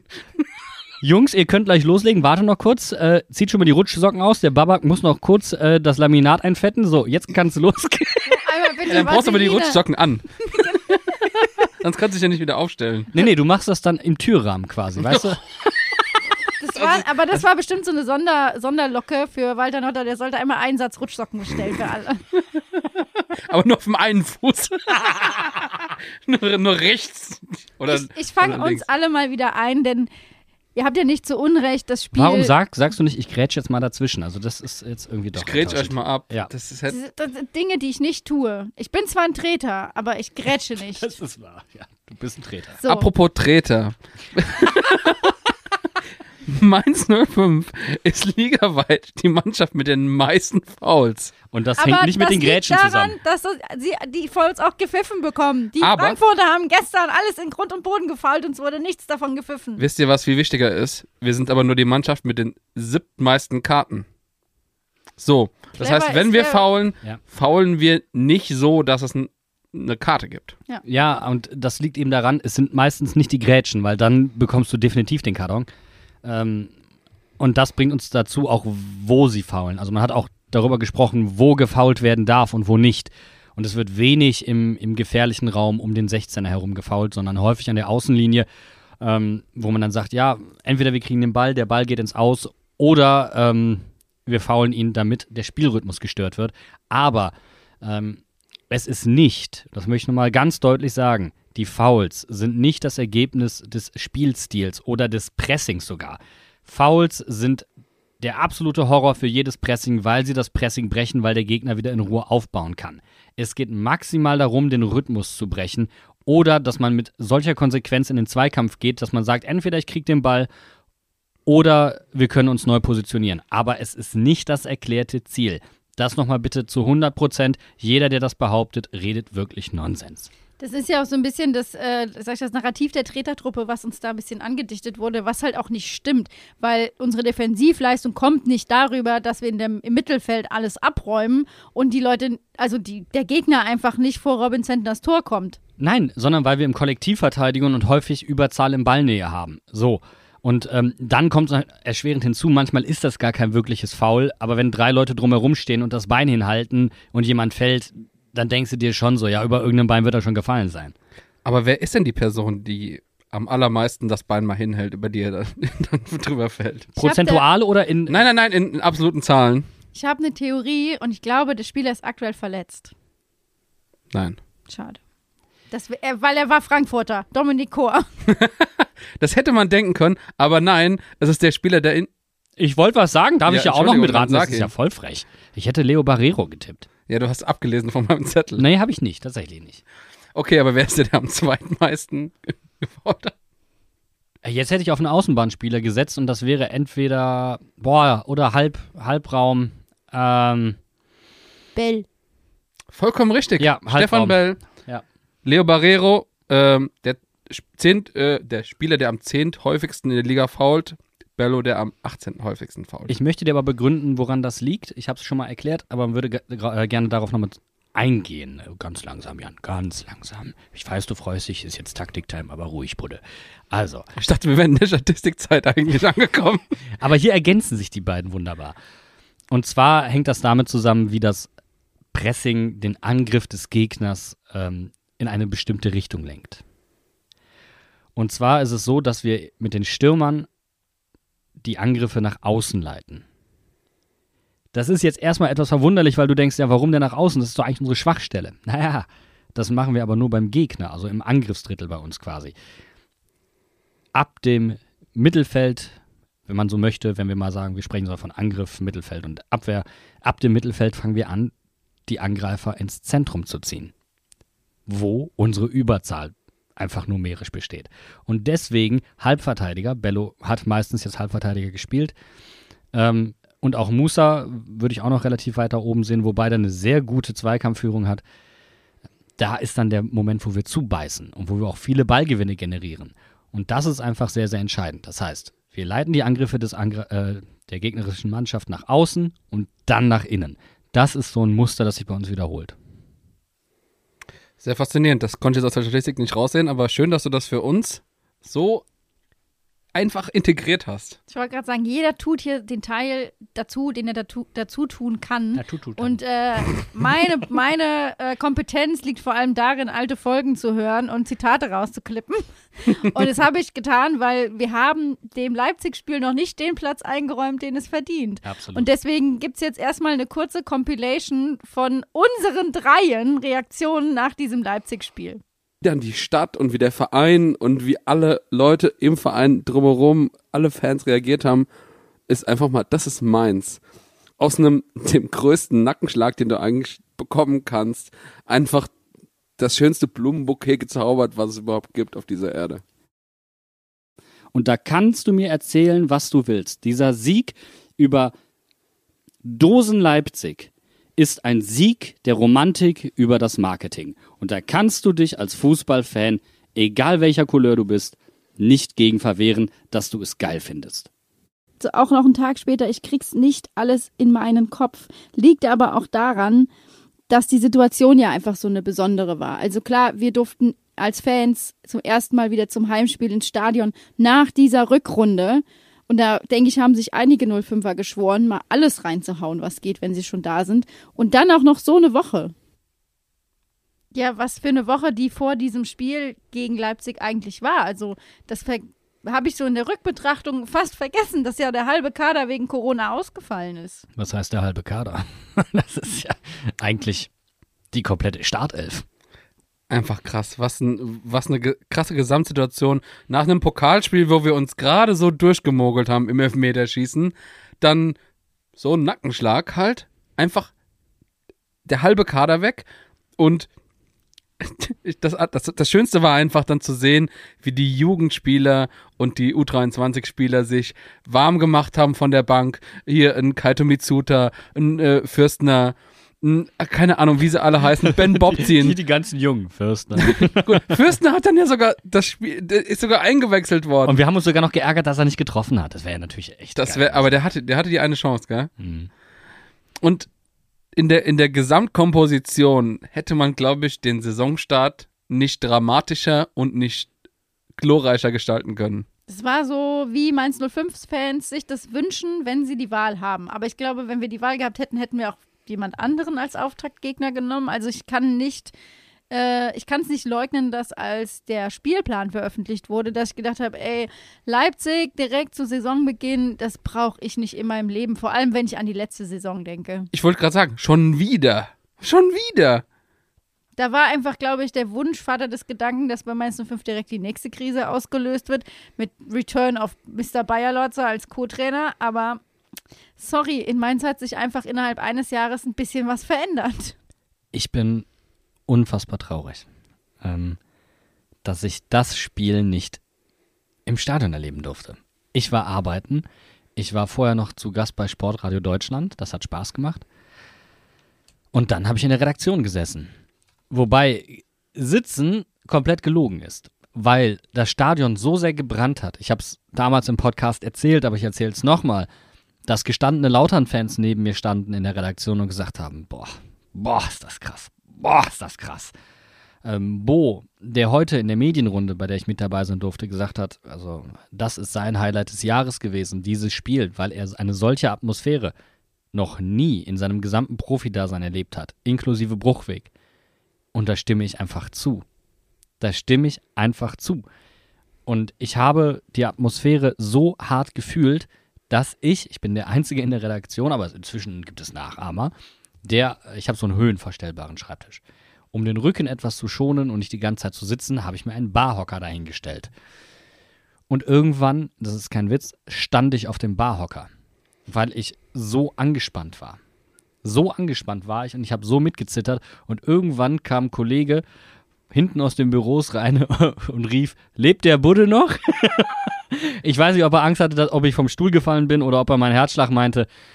Ähm, es war für mich ein unfassbares Gefühl und ich bin umso trauriger, dass ich es halt nicht im Stadion erlebt habe. Und man sieht es an unseren, äh, man sieht es, man hört es an unseren Stimmen aus dem Take. Flitz und ich, wir waren ja komplett ja, ja. durch. Ja, ja. Steht jetzt die ganze Redaktion auf Barhockern regelmäßig oder wie ist der Plan? Nein, das tun sie nicht. Ich bin da schon ein äh, ich gehöre da schon zu den wahnsinnigen Exemplaren, was das Ganze angeht. Das Vor allem was Gesundheitsrisiko angeht. Ja, ich gehöre aber auch zu den Jüngeren in der Redaktion.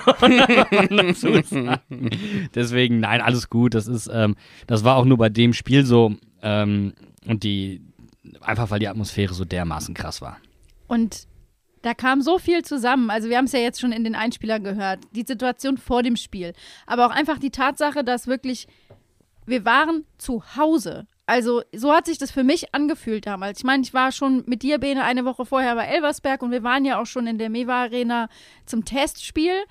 Aber das war nochmal eine ganz andere Nummer, weil wir einfach das Gefühl hatten, und ich denke, das haben wir ja auch in dem Podcast damals gesagt, und das ist auch das, was bei vielen hängen geblieben ist, diese Hinrunde, äh, diese Rückrunde, die wir nicht mit dem Team zusammen durchstehen konnten, das mündete in diesem Spiel gegen Leipzig. Und ich habe jetzt gerade extra nochmal nachgeguckt, weil ich es nicht glauben kann, dass das Spiel nur 1 zu 0 ausgegangen ist. Das Ja. war also ein frühes Tor von Nia KT in der 13. Spielminute. Und Aber es war doch auch schon, pass mal auf, das äh, Spiel in der Rückrunde gegen Leipzig unter Bo, das ja auch mit, mit Leos entscheidendem Tor zum 3-2 nach, das war das Premierenspiel von Danny da Costa und Dominic Kor, der damals mit Krämpfen ausgewechselt se- werden musste, weil er sich so zerrissen hat für uns. Da Costa, der die Vorlage für Leo gegeben hat. Nach, nachdem er den Ball vorbeigelegt hat und dann um den Spieler rumgesprintet Ja, ist, boah. das war ja schon ein Gesamtkunstwerk. Das alles hat in dieser Szene das, kulmi das, ja, das kulminierte und dann war es einfach vorbei. Und äh, was ich glaube, ist, die Fans äh, sind niemals wirklich warm geworden mit der Kofas Arena, Opel Arena und jetzt mit der Mewa Arena. Nie wirklich ist da der Funke übergesprungen. Man braucht eine Zeit, man muss sich etwas erobern, auch wenn man, auch wenn es das Zuhause ist. Man muss es sich erobern, weil man Sachen erlebt, weil man sich damit auseinandersetzt. Und Corona hat uns alle, die Mannschaft, die Fans, die Verantwortlichen, den ganzen Verein beraubt. Es hat uns diese, dieses Erlebnis geraubt, in unserem eigenen Stadion gegen Borussia Dortmund die Klasse gehalten zu haben. Jetzt war ich zum Beispiel dabei damals am, am Hotel und habe ein bisschen mitgefeiert. Das ist mein Moment des Jahres, wenn ich, wenn ich an Sport denke. Aber was dann in diesem ersten Spiel passiert ist, das hat quasi das alles wieder gut gemacht. Und du hattest das Gefühl, ab dem Moment ist klar, was das Ziel dieser Saison ist. Wir machen das jetzt hier zu unserer Festung. Das jetzt ist unsere Heimat. Und das, das, das Gefühl, wieder im Stadion zu sein, äh, das Gefühl, diese Festung auf einmal zu haben, weil wir hatten ja schon immer eigentlich eine ganz gute Heimmannschaft. Aber jetzt, wenn man, wenn man jetzt auch rein Statistik drau statistisch drauf guckt, ich habe es, glaube ich, äh, vorhin irgendwann schon mal gesagt, wir sind die viertbeste Heimmannschaft. Ja. Wir haben äh, von neun Spielen sieben gewonnen oder so. Und das ist einfach, und dann, und dann das mit der Stimmung zu haben. Wir hatten ge gefühlt, also das war das geilste Spiel, hast du gerade gesagt, hat Bo sogar gesagt, das, das Ja. beste Spiel. Aber ich habe das Gefühl gehabt, auch je mehr Leute ins Stadion kamen, es wurde nicht schlechter dadurch, nicht verwässert oder sowas, sondern man hat sich gegenseitig angesteckt. Es wurde immer mehr, immer mehr. Und, und dann haben wir zum Beispiel noch so ein Spiel gegen Augsburg gehabt, Freitagabend, was auch so vollkommen aus dem Ruder lief, was Stimmung angeht. Weil ja, da wir war halt ich auch- aber dabei zum Glück. Also, weil wir, weil wir ja auch so gut gespielt haben. Und ähm, natürlich, also der, das Leipzig-Spiel, das war der Funke, der einfach unser, unsere komplette Saison entflammt hat. Ja. Und ach, das ist einfach, das ist so ungefähr, als wenn dich jemand fragt, hör mal, hier ist Sprengstoff, kannst du mir mal ein Zeu äh, Feuerzeug geben? Hier, nimm den Flammenwerfer. Buff! Ja, und das war aber, also wir haben es ja in den O-Tönen auch gehört, so das ist Mainz 05. Du machst einfach das Allerbeste, was geht aus den Umständen, die dir gegeben werden, für die du nichts kannst. Und dieses Spiel in der Arena, wo nicht alle dabei sein konnten, aber wo die, die dabei waren, erzählt haben, wie es war und das verbreitet sich wie ein Feuer und alle wollen und alle wollen Teil dieser Saison auch sein, also dieser Hinrunde auch. Jeder hat das Bedürfnis, zumindest einmal ins Stadion gegangen zu sein, um seinen Teil zu leisten, weil wir es gerade eben können.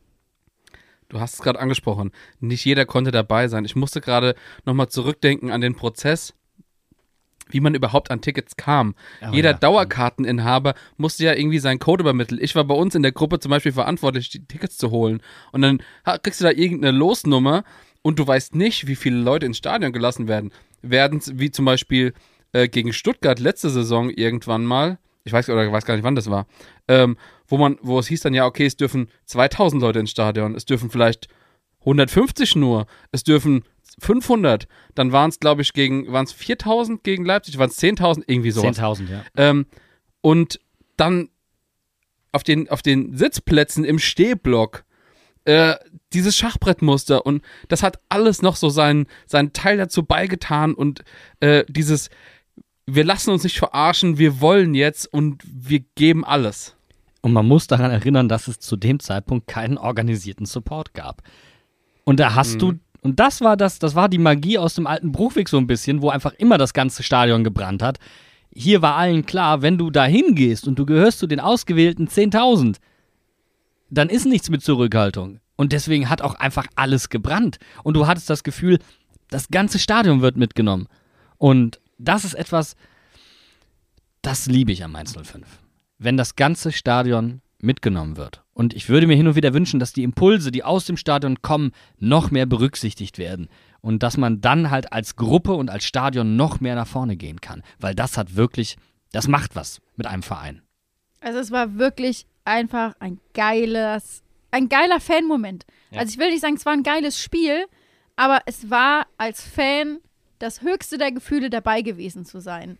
Und wenn wir jetzt nochmal aufs Sportliche gucken, dann müssen wir, glaube ich, auch uns einfach nochmal die einzelnen Spiele der Hinrunde angucken. Wir müssen sie nicht alle einzeln durchgehen. Aber auf dieses Spiel gegen Leipzig folgte das Spiel auswärts gegen Bochum, das wir verloren haben. Und ich musste sehr lachen, als ich die Folge zu dem Spiel nochmal gehört habe und du, Jan, einen ganz entscheidenden Satz gesagt hast, den wir, glaube ich, in der Hinrunde sehr häufig strapaziert haben, nämlich Never change a running system. Ja. Wir sind mit derselben Elf auf den Platz gegangen wie gegen Leipzig. Ja, aber das habe ich ja kritisiert. Das habe ich kritisiert. Also ich habe nicht gesagt, never change a running system, sondern ich habe gesagt, mir war klar, also klar, die, die ähm, gestandenen Spieler waren zwei Tage oder so im Training, bevor die aus der Quarantäne kamen. Alles verständlich irgendwo, aber mir war klar, dass die Magie einfach erschöpft ist. Also diese, dieser zweite Anzug, das war die Ansage, der sitzt übrigens, der kann mitspielen, den kannst du hin und wieder reinbringen, so flickenmäßig, wenn mal ein Knie offen ist oder so. Aber ansonsten hätte ich nicht nochmal die gleiche Elf reingeworfen, weil ab dem Moment gab es Erwartungen, Anforderungen auch an sich selber innerhalb der Mannschaft, wo ich gesagt habe, so, die Magie ist jetzt einfach vorbei. Das hat jetzt für einen Moment gereicht. Das war ein ganz helles Feuer, das einmal gebrannt hat. Und ab jetzt muss, muss das ein bisschen verteilen. Und ja, vielleicht war das so für Bo der Moment, wo er gelernt hat. Ich glaube, Babak hat es auch gesagt bei uns im Gespräch, dass man die Jungen nicht verheizen möchte. Und vielleicht haben sie das da für sich festgestellt und haben ein bisschen überkompensiert. Kannst du ja jetzt im Nachhinein nur erahnen. Aber ähm, ja, Nichts hat trotzdem mehr Tradition als eine Auftaktniederlage gegen einen Aufsteiger. Das haben wir dann Richtig. damit quasi Richtig. auch abgehakt und wurde ja auch dann direkt im nächsten Spiel quasi bestätigt, weil gegen Fürth haben wir 3-0 gewonnen und gegen Hoffenheim dann nach der Länderspielpause war, waren wir auch wieder mit 2-0 vorne. das ist mir insgesamt aufgefallen. Wir haben eigentlich in der Regel gegen die direkten Konkurrenten keine Punkte liegen lassen, sondern zum Teil auch richtig hoch gewonnen. Sprich Hertha, Augsburg, Fürth. Wir haben also wirklich rasiert teilweise. Und die Spiele, die wir sonst gewinnen, gegen die großen Mannschaften, haben wir auch noch gewonnen.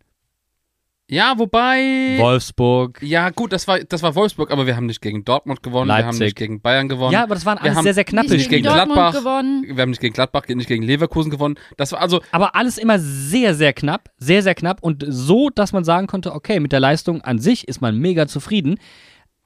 Also man hat immer ein gutes Natürlich, Spiel gemacht in der natürlich. Regel. Natürlich, aber es ist nicht so äh, wie zum Beispiel in der letzten Saison, wo wir auf einmal nur noch Favoriten geschlagen haben. Nee. Und eigentlich gegen die Mannschaften, die wir, wo wir gleich gut waren, so wie Union, Hertha, Ja, äh, äh, Augsburg, Stuttgart. richtig und Stuttgart. Gegen die haben wir ein richtiges Problem gehabt, gegen die Mannschaften, gegen, die, gegen die wir eigentlich auf dem Papier eh keine Chance hatten. Gegen die haben wir die Punkte geholt. Und jetzt mittlerweile ist es so ein bisschen gerade gerückt und so wie es eigentlich auch normalerweise ist. Wir sind gegen einen Favoriten immer für einen Sieg gut, immer für ein Ja. richtig gutes Spiel gut.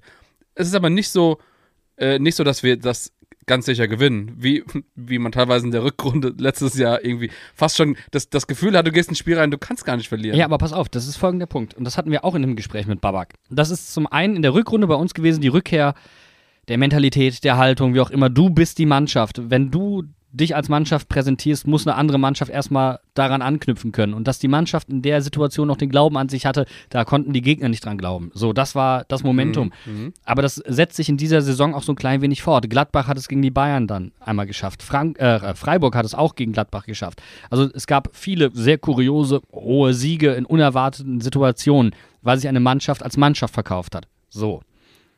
Was, das bringen wir immer auf den Platz.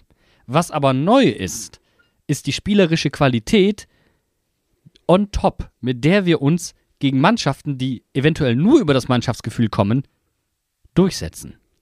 Und das ist dann Augsburg, das ist Hertha, wie auch immer. Das ist halt dieser feine Unterschied, der jetzt on top draufkommt. Das ist die Weiterentwicklung des Ganzen. Jetzt kommt eine spielerische Qualität dazu. Und die gefällt mir sehr. Also wenn wir Ja. überlegen, wir haben in der letzten Rückrunde oft knapp gewonnen und immer sehr knapp eigentlich gewonnen. Und das ist jetzt nicht mehr der Fall. Wir gewinnen 3-0 gegen Fürth, wir gewinnen 4-1 gegen Augsburg, gewinnen 3-0 gegen Hertha, äh, 4-0 gegen Hertha, Verzeihung. 3-0 gegen Wolfsburg. Genau, also wir, wir machen auch dann einfach viele Tore und viel, auch viele frühe Tore, weil das ist ja auch was, was wir in der Saison gut beobachten konnten, dass das was ist, worauf wir als Mainzer aufbauen. Die frühen Tore, die wir dann gut, den, den Gegner, der gegen uns anrennt, den wir aber gut wegverteidigen können. Und auch das schon eine Entwicklung in der Hinrunde, wo wir gesagt haben, äh, zu wenig Tore. Wir machen zu wenig aus unseren Chancen.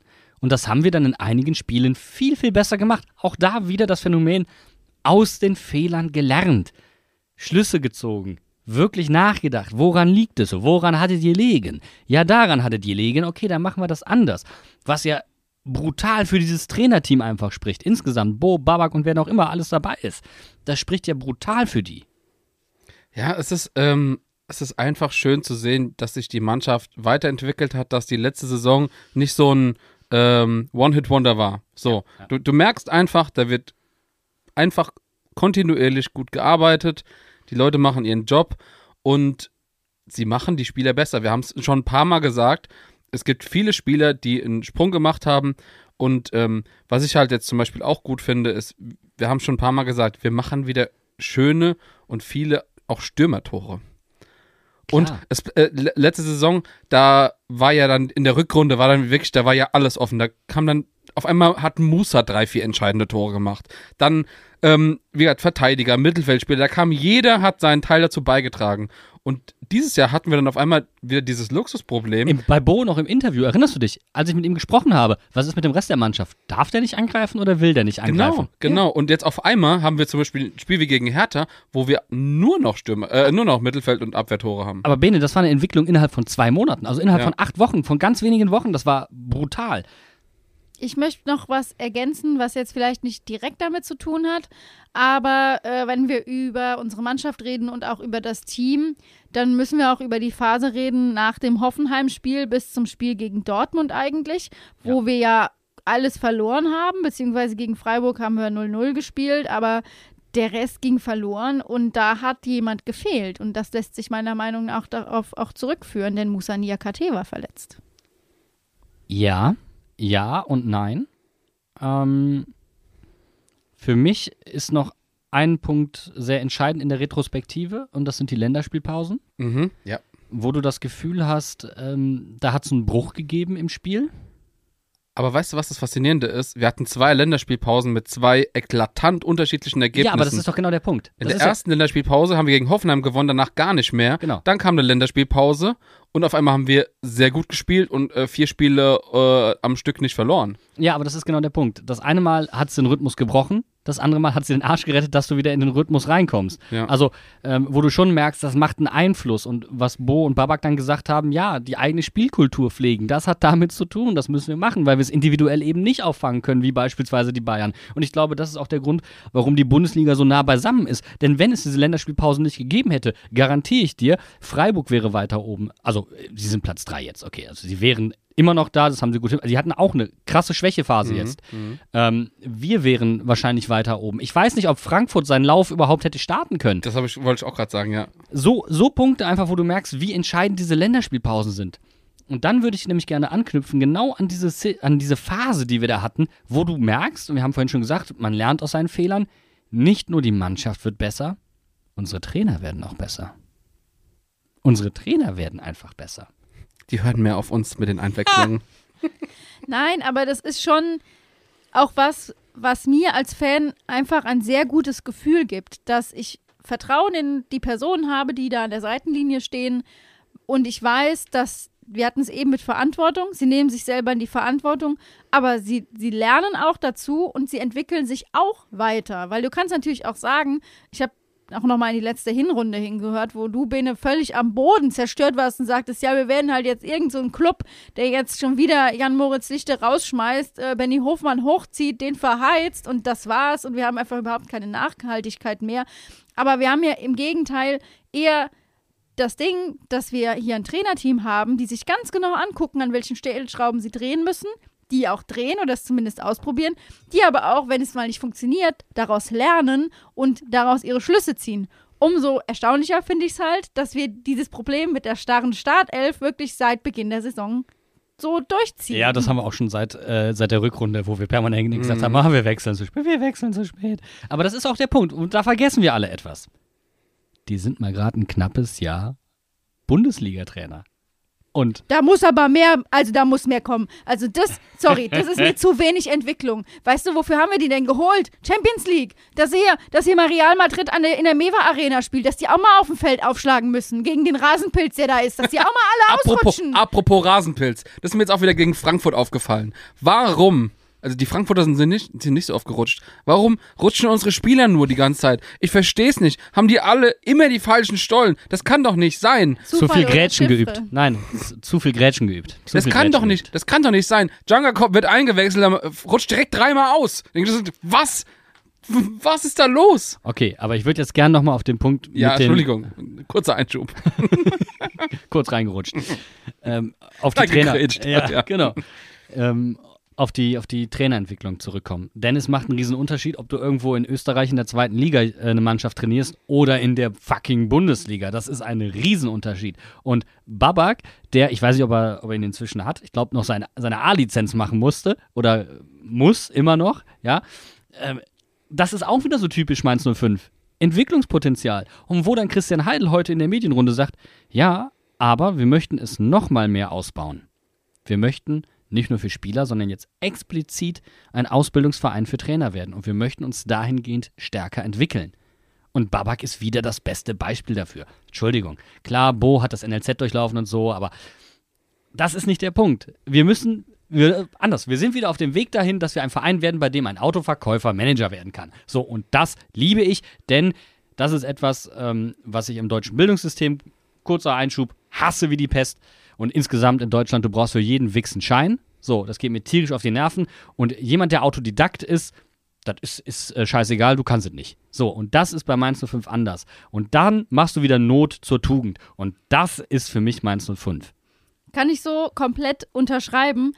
Ich fände es aber auch als Mainz 05 mittlerweile fast sträflich zu sagen, wir schlagen daraus kein Kapital. Also, wie oft will man denn noch Klopp, Tuchel und jetzt Bo Svensson bemühen? Jetzt San- Sandro, Sandro Schwarz, Schwarz. ist auch Herbstmeister, nee, auf dem Weg zur Meisterschaft. Ich weiß nicht, wie die in Russland spielen, aber Genau. Äh, in Russland gibt es keine Herbstmeisterschaft, da ist immer Winter. Ah, die haben keine Herbst. Die haben? Winter, Winter, Winter, ganz kurzen Frühling, Sommer von zwei Tagen und dann ist direkt wieder Winter. Also es kommt kein Herbst, der wird einfach übersprungen. Geht direkt dann wieder mit Winter weiter. Ah, ja, Martin Schmidt musst du eigentlich auch noch als Nachwuchstrainer dazu Ja. zählen und ähm, wenn du dich mit den unteren U-Mannschaften beschäftigst, was noch aussteht, wir entschuldigen uns, ähm, dann merkt man auch relativ schnell, da wird kontinuierlich gearbeitet und deswegen dann halt auch nochmal jetzt die neue Position für Volker Kersting. Das ist, das sind alles wichtige Schritte, das sind Neuausrichtungen, die einfach eminent wichtig sind und die es jetzt gilt, weiter und konsequent zu verfolgen. Zumal ich jetzt aber nochmal sagen möchte, Babak ist ja jetzt kein Fremder gewesen. Der kennt Mainz und Nein, Mainz natürlich 05 nicht. und so auch Absolut, lang genug absolut. und ist ein Menser Bub, Nein, aber wie er im ja- Buche steht. Das ist ja eben der Punkt, dass man sagt, ja, das zählt etwas. Das zählt etwas. Genau. Da Genau. ist jemand, das- der sich die ganze Zeit damit auseinandergesetzt hat. So, und dann ist das was wert. So, das sind wir. So fertig. Brauchen wir nicht lange drüber reden. Quintessential Mainz 05, bitte sehr. Ja, und dieses Vorleben, dieses Thema, wir leben etwas vor und andere äh, verstehen dadurch, wie wir sind, das gilt jetzt auch für Babak, für die Trainer, die da hinten dran stehen. Guck dir Babak an, ist das Motto. Guck dir Babak an. Wenn es einer wie der Babak schafft, nein, Spaß. nein, Babak, ganz viel, jeder. ganz viel, ganz viel Liebe an Babak. Ich würde vorschlagen, wir machen noch mal eine kurze Atempause, weil ich denke, habt ihr noch irgendwas zur Hinrunde zu ergänzen? Sonst gucken wir uns noch mal in aller Kürze das ganze Kalenderjahr an. Pass mal auf, sollen wir einfach mal ein bisschen statistisch auf das Jahr blicken? Und zwar Schau mal jetzt aufs Jahr. Aufs Äh, Jahr? äh, ja, auf das, die R- ja, Runde, meine ich doch. Die Hinrunde natürlich. Ähm, und zwar, äh, was mir aufgefallen ist, Mainz ist eine von nur drei Mannschaften, die noch keinen Elfmeter bekommen hat dieses Jahr. Ja. Die anderen sind Köln und Hoffenheim zum Beispiel. Aber das ist bei Mainz 05 zu 100% eine Verschwörung. Also das, das kann nicht mit rechten Dingen zugehen mittlerweile. Es ist, es ist äh, ein bisschen kurios, wie Aber ich viele Situationen. interessant. Also ich jetzt, da, da springt sofort mein, mein Spielanalysegehirn an und ich würde fragen, wie treffen wir denn am häufigsten? Und das weiß ich jetzt gerade aus dem Stand, kann ich es jetzt gerade, wir haben jetzt auch relativ spät, äh, weiß ich das jetzt gerade nicht mehr. Aber das ist interessant, sich mal angucken, wie schießen wir Tore? Also kommen wir häufig überhaupt in die Situationen, aller Bayern München äh, sehr viele Spieler in der Box haben? Oder sind das eher sehr zielgerichtete Angriffe, wenn wir sie denn fahren? Was ich, glaube ich, intuitiv eher sagen würde. Also wir, wir arbeiten weniger über Abpraller und äh, extreme Boxbesetzung. Das haben wir gegen Hertha jetzt mal hingekriegt, aber sonst ist das weniger unser Spiel. Also ich glaube, das ist dem geschuldet, aber ist auf jeden Fall eine mega interessante äh, äh, Statistik. Was ich noch äh, interessant fand. Ähm, ich habe ja eben schon gesagt, wir haben, wir sind Vierter in der, ähm, in der Heimtabelle. Wir haben zwei Punkte pro Spiel daheim geholt. Das ist pervers. Sind auswärts aber nur 13. Wir haben tatsächlich zweimal gewonnen und sechsmal verloren. Also nur 0,75 Punkte auswärts. Das ist definitiv ausbaufähig. Und was ich sehr faszinierend finde, das, das ist auch ein Trend, der sich von letztem Jahr äh, fortgesetzt hat. Wir haben die drittbeste Abwehr. Insgesamt, weil wir jetzt ein Tor wieder bekommen haben, sind wir jetzt wieder nicht mehr äh, zweitbeste äh, Abwehr mit Bayern. Ähm, und haben den neuntbesten Sturm insgesamt. Also wir haben die neuntmeisten also Tore geschossen, sag ich mal, in der Liga. Und das zeigt tatsächlich, wie wir es auch schaffen, die Spiele zu gewinnen. Ja. So, wir haben einfach einen verdammt sicheren Verbund hinten dran und das, obwohl Spieler wie zum Beispiel St. Just, über den wir heute noch gar kein einziges Mal geredet haben, der übrigens immer noch den Geschwindigkeitsrekord vom dritten Spieltag, den er da aufgestellt hat. Aller das fand Zeiten ich übrigens super lustig Ja. beim Spiel am Samstag, als dann die äh, Schnelligkeit eingeblendet wurde und ich mir dachte so, ey, sorry, Saint-Just ist noch nicht mal im Kader. Das ist einfach eine Witzstatistik. Kannst doch nicht 34 km/h. Ich bitte dich, wo kommen wir denn da hin? Da laufen wir Also, uns warm mit. Also 36,6, die höchste jemals gemessene Geschwindigkeit in der Bundesliga. Ja. Wie geil einfach. Wenn der wieder zurückkommt, übrigens, sehr, sehr spannend zu sehen, wie sich dann ähm, unsere Abwehr formiert. Ne? Also, Mhm. das wird. Ja, Genau, den- Bello den wieder in die Aus- Mitte geht? den Ja, Ausblick, ich vertröste euch jetzt mal, den Ausblick machen wir gleich. Ja. Okay, okay, okay, okay. Mainz 05, alles Gute. Ähm, Bo, euch war schön, dich zu sehen.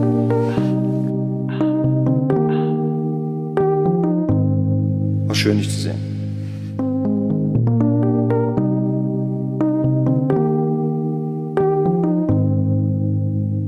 War schön, dich zu sehen. Das können wir auch zum Kalenderjahr 2021 sagen. War schön, dich zu sehen. Also, ich glaube, ich habe in meiner Fanzeit als Mainz 05-Fan so ein Jahr noch nicht erlebt. Ich habe es noch nie als Fan. Ja, nicht ganz, das stimmt nicht ganz, aber doch ist es das, es ist das intensivste Erlebnis aller Zeiten. Ähm, vergleichbar, nur warum ich jetzt gerade gezögert habe. Ich habe damals äh, Gründung der dritten Liga und äh, der Wuppertaler SV musste nur noch unentschieden spielen am letzten Spieltag und äh, verliert und schafft es nicht in die Profiliga und sondern landet halt in der Regionalliga. Das war auch sehr, sehr bitter damals und äh, DFB-Pokal lief damals dann oder im Anschlussjahr sehr, sehr gut. Das war auch eine intensive Zeit, aber nichts im Vergleich dazu, was äh, diese, dieses Jahr mit mir gemacht hat. Vor allem, wie entbehrungsreich das Jahr ja gestartet ist. Ja. Wir, das, das war ja dieses Gefühl, dass man zu Hause sitzt, die Mannschaft, äh, man weiß gar nicht, wie man soll damit- damit umgehen. Wir haben äh, direkt vorher drüber geredet gehabt, ob es nicht vielleicht sogar, oder ich habe darüber geredet, ob es nicht vielleicht sogar besser ist, dass wir einfach absteigen. Das ist, das so ist, ein Affe. dass wir ein, dass wir ein, so ein aber pass auf, ich habe auch gesagt, wir brauchen ein, äh, eine Sache, die uns wieder zusammenbringt und die haben wir bekommen. Ja, aber da zitiere ich Bo, absoluter Schwachsinn. Also diese Sache kannst du ja auch anders schaffen und nicht mit einem Abstieg. Aber es zeigt, glaube ich, wie verzweifelt wir einfach waren. Ja, äh, jede Statistik hat gegen Mainz 05 gesprochen. Und das ist der Punkt, wo Mainz 05 gesagt hat, nee, wir sind Mainz 05. Fuck that. Und wir haben ja auch schon in unserem Saisonrückblick dieses Jahr das alles thematisiert, aber trotzdem finde ich einfach nochmal auf das ganze Jahr zu blicken, ist nochmal eine andere Nummer, weil, und das haben wir eben auch im äh, Hinrundenrückblick äh, thematisiert, es war ja kein Sommerbruch oder irgendwas, sondern wir erleben hier eine kontinuierliche Weiterentwicklung einer Mannschaft, die einen Fußball spielt, den wir uns in Mainz einfach so gerne angucken, der wir unser ganzes Herzblut geben, weil wir wissen, dass die Jungs das auf den Rasen packen und das ist einfach was, was mir keiner mehr nach diesem Jahr nehmen kann. Wir reden über einen Kader, von dem ich damals in der letzten Saison von Sandro Schwarz gesagt habe, mit Ausblick, ähm, eigentlich ist das ein Kader von der Qualität, der um Europa mitspielen kann. Der ist jetzt erst Jahre später hinbekommt, der punktuell ergänzt wurde, aber wo offensichtlich wurde bereits in der Rückrunde, dass es nur einzelne Veränderungen gebraucht hätte, minimalste Eingriffe, äh, rein vom Personal her, um dieses Potenzial auszuschöpfen. Das ist Wahnsinn. Rein statistisch gesehen war das das beste Jahr der Vereinsgeschichte. Also rein von den Punkten her. Aber da stimme ich auch zu. Und es war ja dann mit Hertha das meiner Meinung nach beste Spiel in der Geschichte von Mainz 05. Das ist ja quasi nur konsequent. Ja, das ist schon, schon krass. Aber selbst wenn wir dieses ein, diesen einen Punkt, also, weil im, im Grunde ist das ja eine unfaire Betrachtung von allen, allen anderen Jahren gegenüber. Ja, nein, es, es es gab genau vier so. Jahre, es, es gab vier Spiele mehr dieses Jahr, als es in allen anderen statistisch gesehen haben und dementsprechend hat auch diese vier Spiele haben 2020 gefehlt. Aber, pass auf, selbst wenn wir diesen einen Punkt rausrechnen, ist es noch mit 2010 zusammen das beste Jahr Ja. der Geschichte. Aber es ist natürlich genauso, wie, man, wie wenn man jetzt sagt, ja, Bo's Punkteschnitt liegt bei 1,8 noch was. 1,62. 1,62, wenn er gegen Frankfurt gewonnen hätte, bei 1,68 oder 1,69. Äh, und das ist besser als Thomas Tuchel und Jürgen Klopp. Ja, ja, natürlich, aber es ist halt auch nur ein Jahr. Also jetzt, wenn wir jetzt zum Beispiel äh, dann nur das Jahr von Tuchel angucken mit sieben Startsiegen, dann sähe das auch anders aus. Ja gut, aber die braucht Bo ja nicht, sondern Bo hat das gebraucht, was er mitgebracht hat, also beziehungsweise was er uns gebracht hat.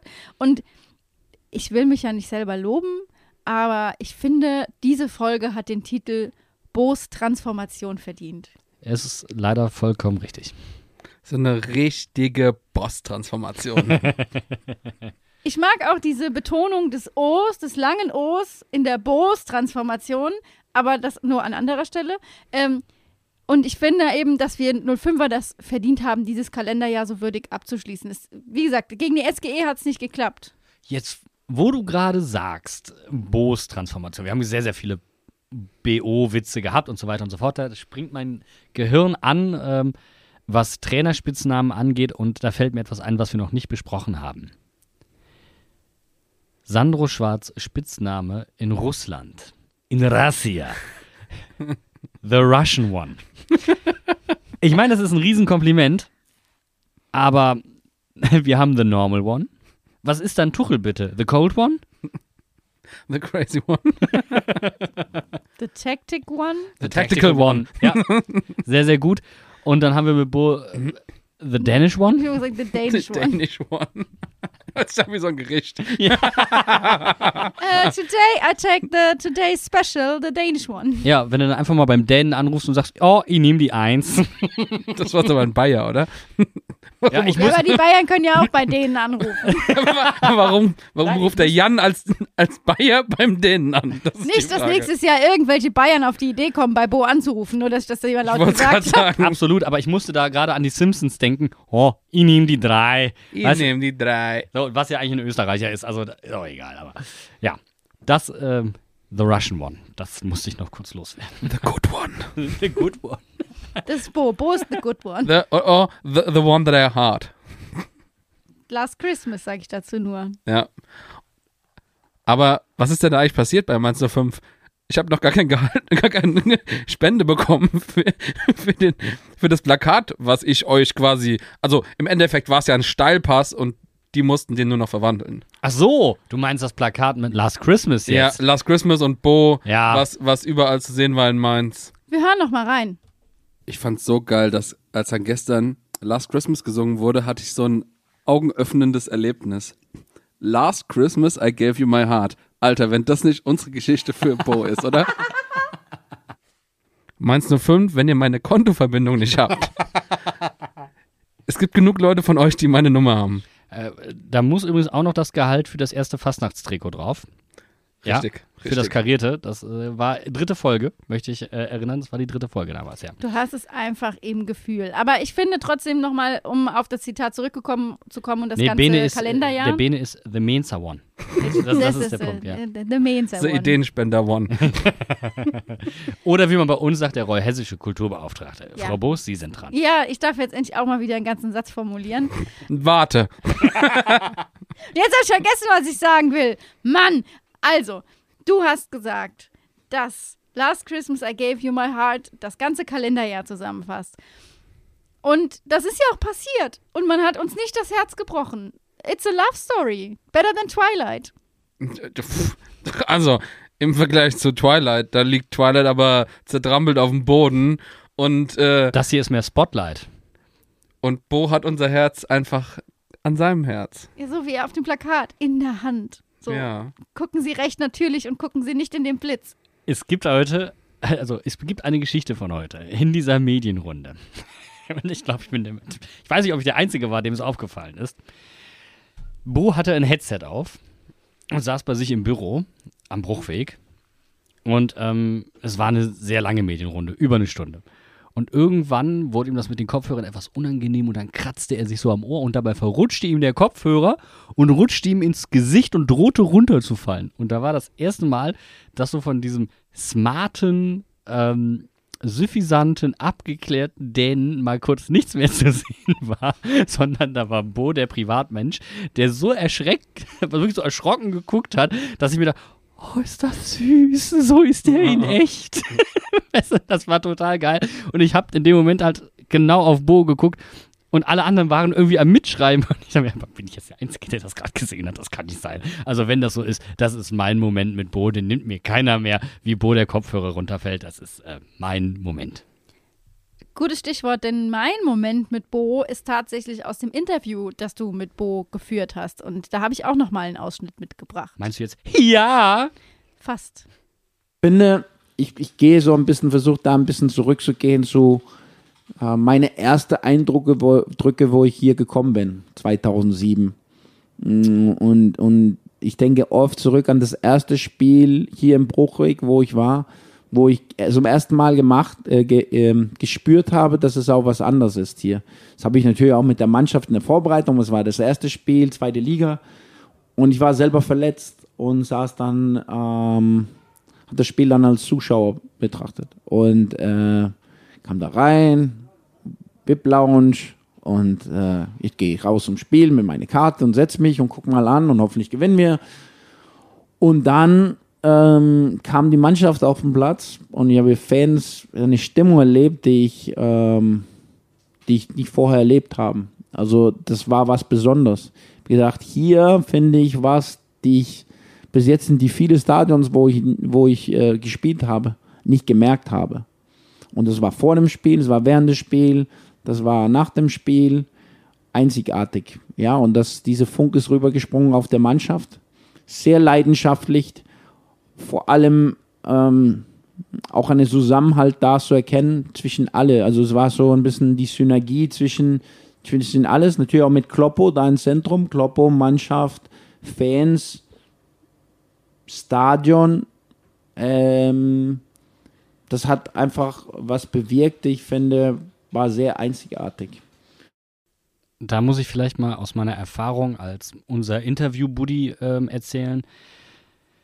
Ähm, man ist häufig so in diesen Interviews drin, man setzt sich so mit dem auseinander, was der Gegenüber sagt oder die Gegenüber. Ähm, man nimmt es sofort im Kopf auseinander, sucht Anknüpfungspunkte, wie könnte es weitergehen, äh, was hat derjenige gesagt. Natürlich, man achtet auch emotional darauf, wie reagiert er darauf, probiert das aufeinander abzustimmen. Und man geht mit einem gewissen Gefühl dann aus dem Interview raus. Aber wenn ich diese Stelle jetzt nochmal höre, ist es so, als ob nicht ich dieses Interview geführt hätte. Ähm, weil ich, jetzt kann ich es halt ohne Druck erleben, so ein bisschen. Also ohne, dass ich darauf gezwungen bin, einzugehen, sondern ich kann es einfach mal genießen, was er da sagt. Und äh, deswegen bin ich immer wieder überrascht, was es dann eventuell für O-Töne gibt, die man aus Interviews, die ich geführt habe, ziehen kann. Ähm, nicht, dass ich das nicht intendiere, dass er bestimmte Sachen sagt oder sie vorausahne, wie auch immer, aber man ist einfach so in seinem Denken und in dem Denken des anderen drin, dass man teilweise das nicht zu 100 Prozent, ich glaube, ich glaub, man muss es so sagen, emotional begreift. Emotional begreift ist, glaube ich, das richtige Wort, ähm, weil es in dem Moment wirklich Arbeit ist. Es ist wirklich Arbeit. Und das ist jetzt nicht vergleichbar wie mit einem Gespräch, wo wir hier sitzen und uns austauschen und ich höre euch zu und ähm, ich probiere es zwar immer so hinzukriegen, aber das macht es eigentlich letztendlich noch schwerer. Weil du musst ja auch selbst eine gewisse Lockerheit an den Tag legen. Und zum Beispiel finde ich jetzt im Gespräch mit Babak, das war tatsächlich ein Gespräch, weil wir es als normale Podcast-Folge und weil es so spontan war, angelegt hatten, ähm, dass ich mich gar nicht wie auf ein Interview vorbereiten konnte. Da war ich mir zum Beispiel viel zu locker. Da habe ich mir persönlich zu viel rumgegiggelt und zu viel gekichert und so weiter und so fort. So weißt du, wo du auch nochmal selbst reflektierst, wie habe ich mich da verhalten in dem Moment. Aber diese Aussage ist letztendlich für mich eine der schönsten Aussagen, die ich jemals aus einem Interview ziehen konnte. Sie ist unfassbar tiefgründig. Sie ist, sie zeigt Bo's komplette Facette, was ihm wichtig ist. Ähm, egal ob erste Liga, egal ob zweite Liga, das galt für ihn als Spieler, das gilt für ihn als Trainer. Die Stimmung ist für ihn unfassbar wichtig, die Verbindung mit den Fans, für wen er es macht. Deswegen spricht er auch immer wieder von Kultur, deswegen ist ihm dann auch, ähm, ja, dann ist halt für ihn das Jahreshighlight das Spiel gegen Leipzig und die Stimmung, wo er sagt, das hätten wir ohne Zuschauer halt nicht gewonnen. Und das findet sich alles bereits da wieder. Und das sind alles Muster, die immer wiederkehren.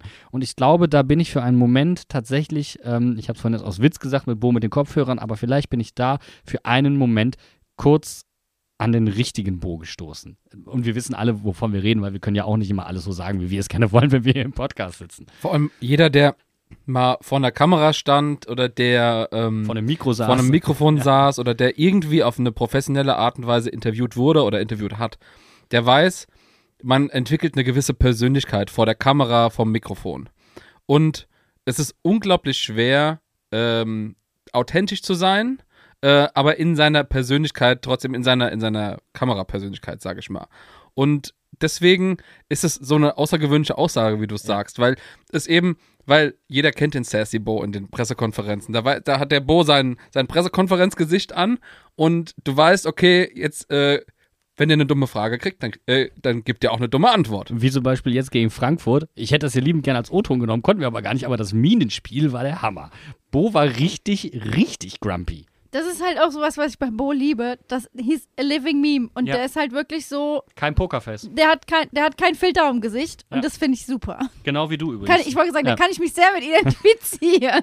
Ja, wie gesagt, und aber trotzdem, also vielleicht so auf seine Mine kann man viel reinlesen, aber wenn du jetzt nur den gesprochenen Text hörst, äh, dann hat er oft so eine, so eine Art, ähm, wo du sagst, hm, jetzt ist er vielleicht ein, schnippisch, ist das falsche Wort, aber. Nö, der, ich finde das passend. Er ist einfach so, er lässt sich nichts sagen. So, und ja. ähm, das, was er sagen will, das sagt er auch. Ähm, aber das ist halt, wie gesagt, im normalen Gespräch, so wie ich ihn auch äh, erlebt habe, zum Beispiel bei dem Fanabend, da war der ganz anders drauf. Aber da war, hat er halt sein, sein, sein offizieller von Mainz 05 Gesicht mhm. angehabt mhm. und das ist nochmal eine andere Persönlichkeit. Und so, so hat jeder von uns ähm, eine, eine gewisse Persönlichkeit in, für gewisse Situationen.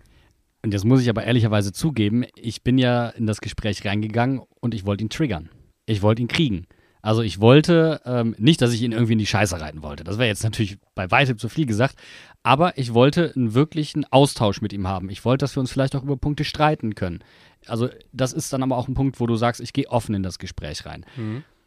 Und dann stimmt der Sack mir einfach im ersten, in meinem ersten kritischen Statement zu und ich konnte die ganzen Interviewfragen wegwerfen und musste das ganze Ding aus dem Stehgreif halten, was wirklich wesentlich anspruchsvoller ist, als wenn du ablesen darfst. Weißt du, ich konnte wirklich alles wegwerfen. Alles. Ich äh, will nicht sagen, dass ich eine ähnliche Situation hatte, aber gerade was du sagst, bitte so vor der Kamera sein und sowas. Ähm, ich hatte im Sommer war ich beim SWR zu Gast und es ging um das Thema ungeimpfte Profispieler. Und ich finde, es oh, ist ja. ein ganz schwieriges Thema, weil das jeden persönlich betrifft, ob er sich impfen lässt oder nicht und wie man dazu steht. Ich, find, ich vertrete nach wie vor die Meinung, dass es zur Impfung keine Alternative gibt. Punkt.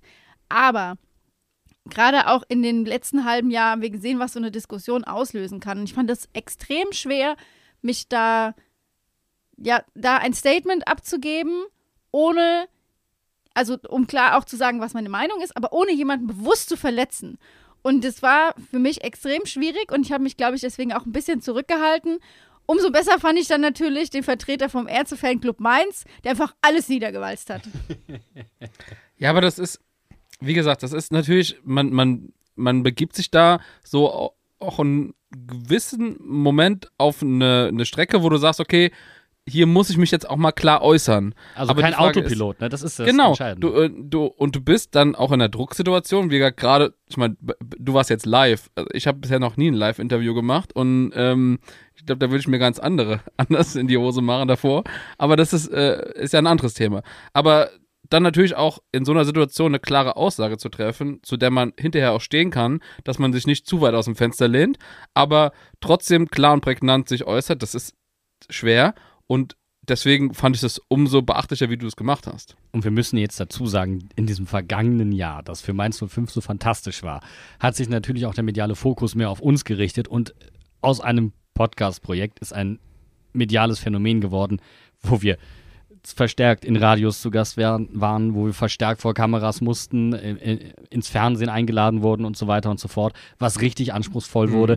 Das war ein 24-Stunden-Job, 24-7 die Woche. Also ähm, das war zum ersten Mal ein wirklich richtig kräftezehrendes Jahr für uns. Wir haben es noch im Saisonrückblick gesagt, wir sind eigentlich Mainz 05 Podcaster, weil hier nichts passiert. ja, ha, ha, ha. das, das Krasse ist ja, wir haben ja noch nicht mal, also wir haben ja äh, selbst uns auf unserem eigenen Horizont erweitert. Zum Beispiel jetzt ich persönlich, der einfach ins Trainingslager gefahren ist und wo ich einfach lernen musste, wie, wie guckt man richtig in die Kamera, ähm, wie funktioniert das alles? Können wir die Story bitte kurz erzählen? Ja, dann erzähl das, das, das, das erste Story, die, die, der, der erste Story-Slide.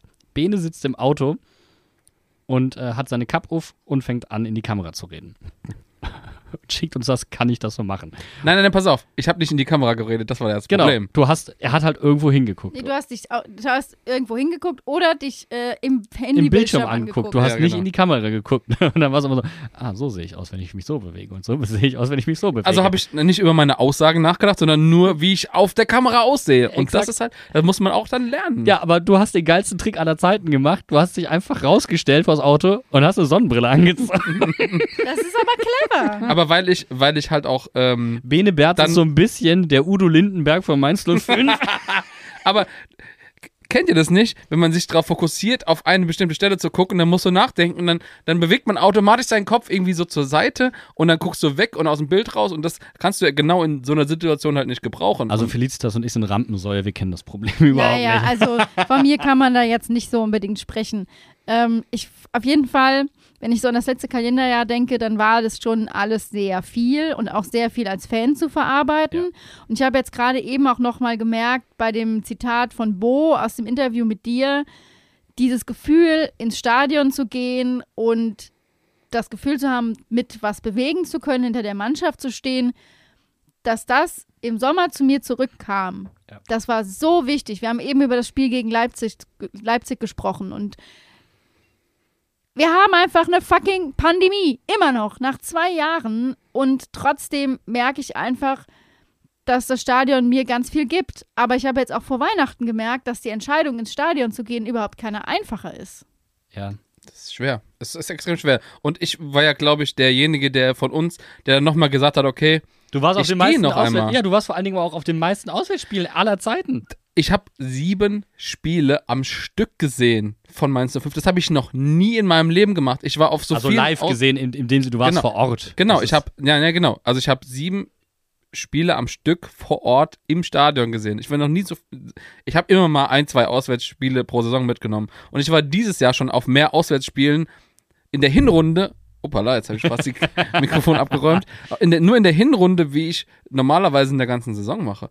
Und Ja. ähm, jetzt zum Beispiel so ein Spiel wie äh, zum Beispiel nach Frankfurt, was noch nah ist, habe ich nicht mal gemacht. Ich war in Dortmund, ich war in Bielefeld, ich war in Elversberg, ich weiß nicht, ob ich sonst noch auf irgendeinem Spiel war, aber das ist halt auch was, wo irgendwie so einem so was Futter für die Seele ist. Ich meine, für Ja. uns alle, so ein Podcast ist Arbeit. Wir haben es eben gerade gesagt. Im Endeffekt, jeder von uns hat unter der Woche fast schon mehrere Termine, die er wahrnimmt. Ja. In anderen Podcasts zu Gast sein, äh, Sachen vorbereiten, nachbereiten und so. Das ist alles extrem viel Arbeit. Und dann aber die Möglichkeit haben, äh, sowas im Stadion zu erleben. Und ähm, Ich fand deinen Satz gerade, Futter für die Seele, sehr, sehr entscheidend. Ähm, das ist etwas, was Bo geschafft hat und ähm, was auch dieser Nichtabstieg mit mir zumindest gemacht Mhm. hat. Ähm, er hat mir in einer Zeit, in der ähm, Sorge eins der vorherrschenden Gefühle war, Sorge um die Liebsten, Sorge um den Verein, Sorge eigentlich um alles, was mir wichtig ist in meinem Leben, ähm, hat mir die Mannschaft etwas zurückgegeben. Und das war irgendwie auch so Payback-Time. Wir waren die ganze Zeit, in der es richtig kacke lief, wir waren die ganze Zeit dabei, haben das durchgehalten, haben mit dem Verein gelitten. Wir haben uns Gedanken gemacht, wir haben probiert, uns nicht runterreißen zu lassen, wir haben probiert, gute Stimmung zu machen im Stadion und am Mikrofon. Und dann kam Bo und auf einmal wurde alles anders. Und ich hatte das Gefühl, so ging es ja nicht nur uns, so ging es der ganzen Stadt. Ja, alle, alle Leute, mit denen man sich unterhalten hat, alle Leute, ähm, wie, wie, wenn man sich überlegt, seit mal, jetzt denk mal genau ein Jahr zurück, wenn du da durch die Stadt gelaufen bist, da siehst du keine Fahne, die Leute, wenn sie über 05 reden, schimpfen sie nur. Und jetzt lauf mal dieses Jahr durch die Stadt, du siehst Leute mit den Schals, du siehst auf dem Weihnachtsmarkt die Leute, die die Farben tragen, äh, du siehst Fahnen teilweise an den Fenstern hängen in der Stadt. Und das alles, dieses Gefühl, dieses Wir, dieses gallische Dorf, was immer wieder beschworen wird, ähm, was ja eine Analogie ist, die nicht jetzt immer 100% passt.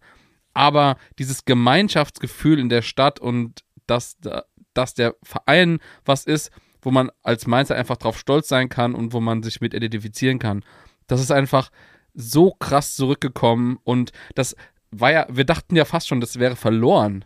Ich meine, wir hatten das seit so Martin Schmidt-Zeiten, äh, dann unter Sandro, wo der Fußball irgendwie nicht so funktioniert hat und ähm, Wo man einfach nicht kommuniziert hat. Genau. Ich glaube, das muss man ja sagen. Es war ja nicht Sandro das Problem, sondern Nee, es war nee, ja, nee, ich sag nur, äh, äh, in der Zeit dachten wir und auch dann mit Bayer Lorz und so, dass dieses Gefühl halt einfach nicht mehr zurückkommt. Und dass, dass das jetzt mit Bo wieder da ist, das ist mit nichts aufzuwiegen. Zwei Sachen. Ich sehe das ganz genauso wie du, Bene. Man ist einfach als Mainzer auch 05er mittlerweile wieder. Du bist in der Stadt unterwegs, du siehst die Mützen, du siehst Ja. gestern Abend auf dem Weihnachtsmarkt offizielle Kleidung. Du denkst, ah ja, vom Frankfurter, äh, von der Frankfurter Niederlage direkt auf dem Weihnachtsmarkt. Was hätten wir da für einem Jahr, was hätten wir geschimpft? Also ich meine, es gab keinen Weihnachtsmarkt, aber stell dir mal vor, nach dem Spiel gegen Bochum taucht auf dem Weihnachtsmarkt jemand in offizieller 05-Klamotte auf. Das hätte doch Schlagzeilen gemacht. wird zerrobbt worden, ja. Das wäre, das wäre durch alle Medien gegangen. Und jetzt, du bist einfach, ich war heute Morgen laufen. Ich habe so viele Leute mit 05er Sachen gesehen. Ich habe mich fast geärgert, dass ich meine 05er Mütze nicht anhatte. Aber das ist einfach eine andere Qualität von 05er sein auch. Und ich habe eben noch, als wir darüber gesprochen haben, wie man kommuniziert, nochmal ganz klar nachdenken müssen und an letztes Jahr gedacht und dachte mir so, ja, wir haben hier einfach niemanden mehr, der nur in Worthülsen spricht und selbst im Ges Zwiegespräch in Worthülsen spricht. Das gibt's hier einfach nicht mehr. Ja, du hast einfach einen großen Kommunikator zurückgewonnen. Das ist das ja gerade eben. Und das ist ja genau der entscheidende Punkt. Jetzt ist Martin Schmidt, ist, Martin Schmidt spricht genauso häufig in Worthülsen, wie andere es vor ihm getan Ja, haben. aber der macht das anders als Achim Bayerlorz. Das möchte ich mal ganz deutlich betonen. Das ist nicht der Punkt. Ich glaube, wir brauchen nicht über Achim Bayerlorzer reden, weil der ist äh, nicht entscheidend in der ganzen Geschichte. Ähm, sondern die entscheidenden Punkte sind ja alle vorher geschehen, weil niemand kommuniziert hat, was mit dem Verein ist, was da probiert wird. Für mich waren nicht die falschen Leute da, sondern es hat eine Person gefehlt, die kommunizieren konnte, die sagt, wohin es geht, was passieren soll. Und es muss in, in dem Fall zum Beispiel auch nicht ein Christian Heidel sein. Nein. Sondern das ist, es hat einfach nur überhaupt jemand gefehlt, der das Exakt. gemacht hat. So, und du hast nämlich mittlerweile auch bei Mainz 05 andere Leute, die das machen, wie zum Beispiel Nico Bungert, der im Doppelpass sitzt. Ah, ich habe mich so gefreut, dass Nico Bungert das Gesicht für unseren Ja, Verein pass auf, ist. du merkst doch jetzt schon, du merkst ja schon, dass es immer mehr Leute gibt, die jetzt nach vorne treten und die die Aufgabe übernehmen, im Interesse von Mainz 05 zu sprechen. Du hattest doch gar nicht mehr das Gefühl, schon auch unter Sandro nicht, und das ist kein Vorwurf an die handelnden Akteure damals, aber du hattest doch nicht das Gefühl, dass es irgendeinen Fürsprecher oder eine Fürsprecherin für den Verein gab. Und pass auf, jetzt kommt direkt der nächste Schritt.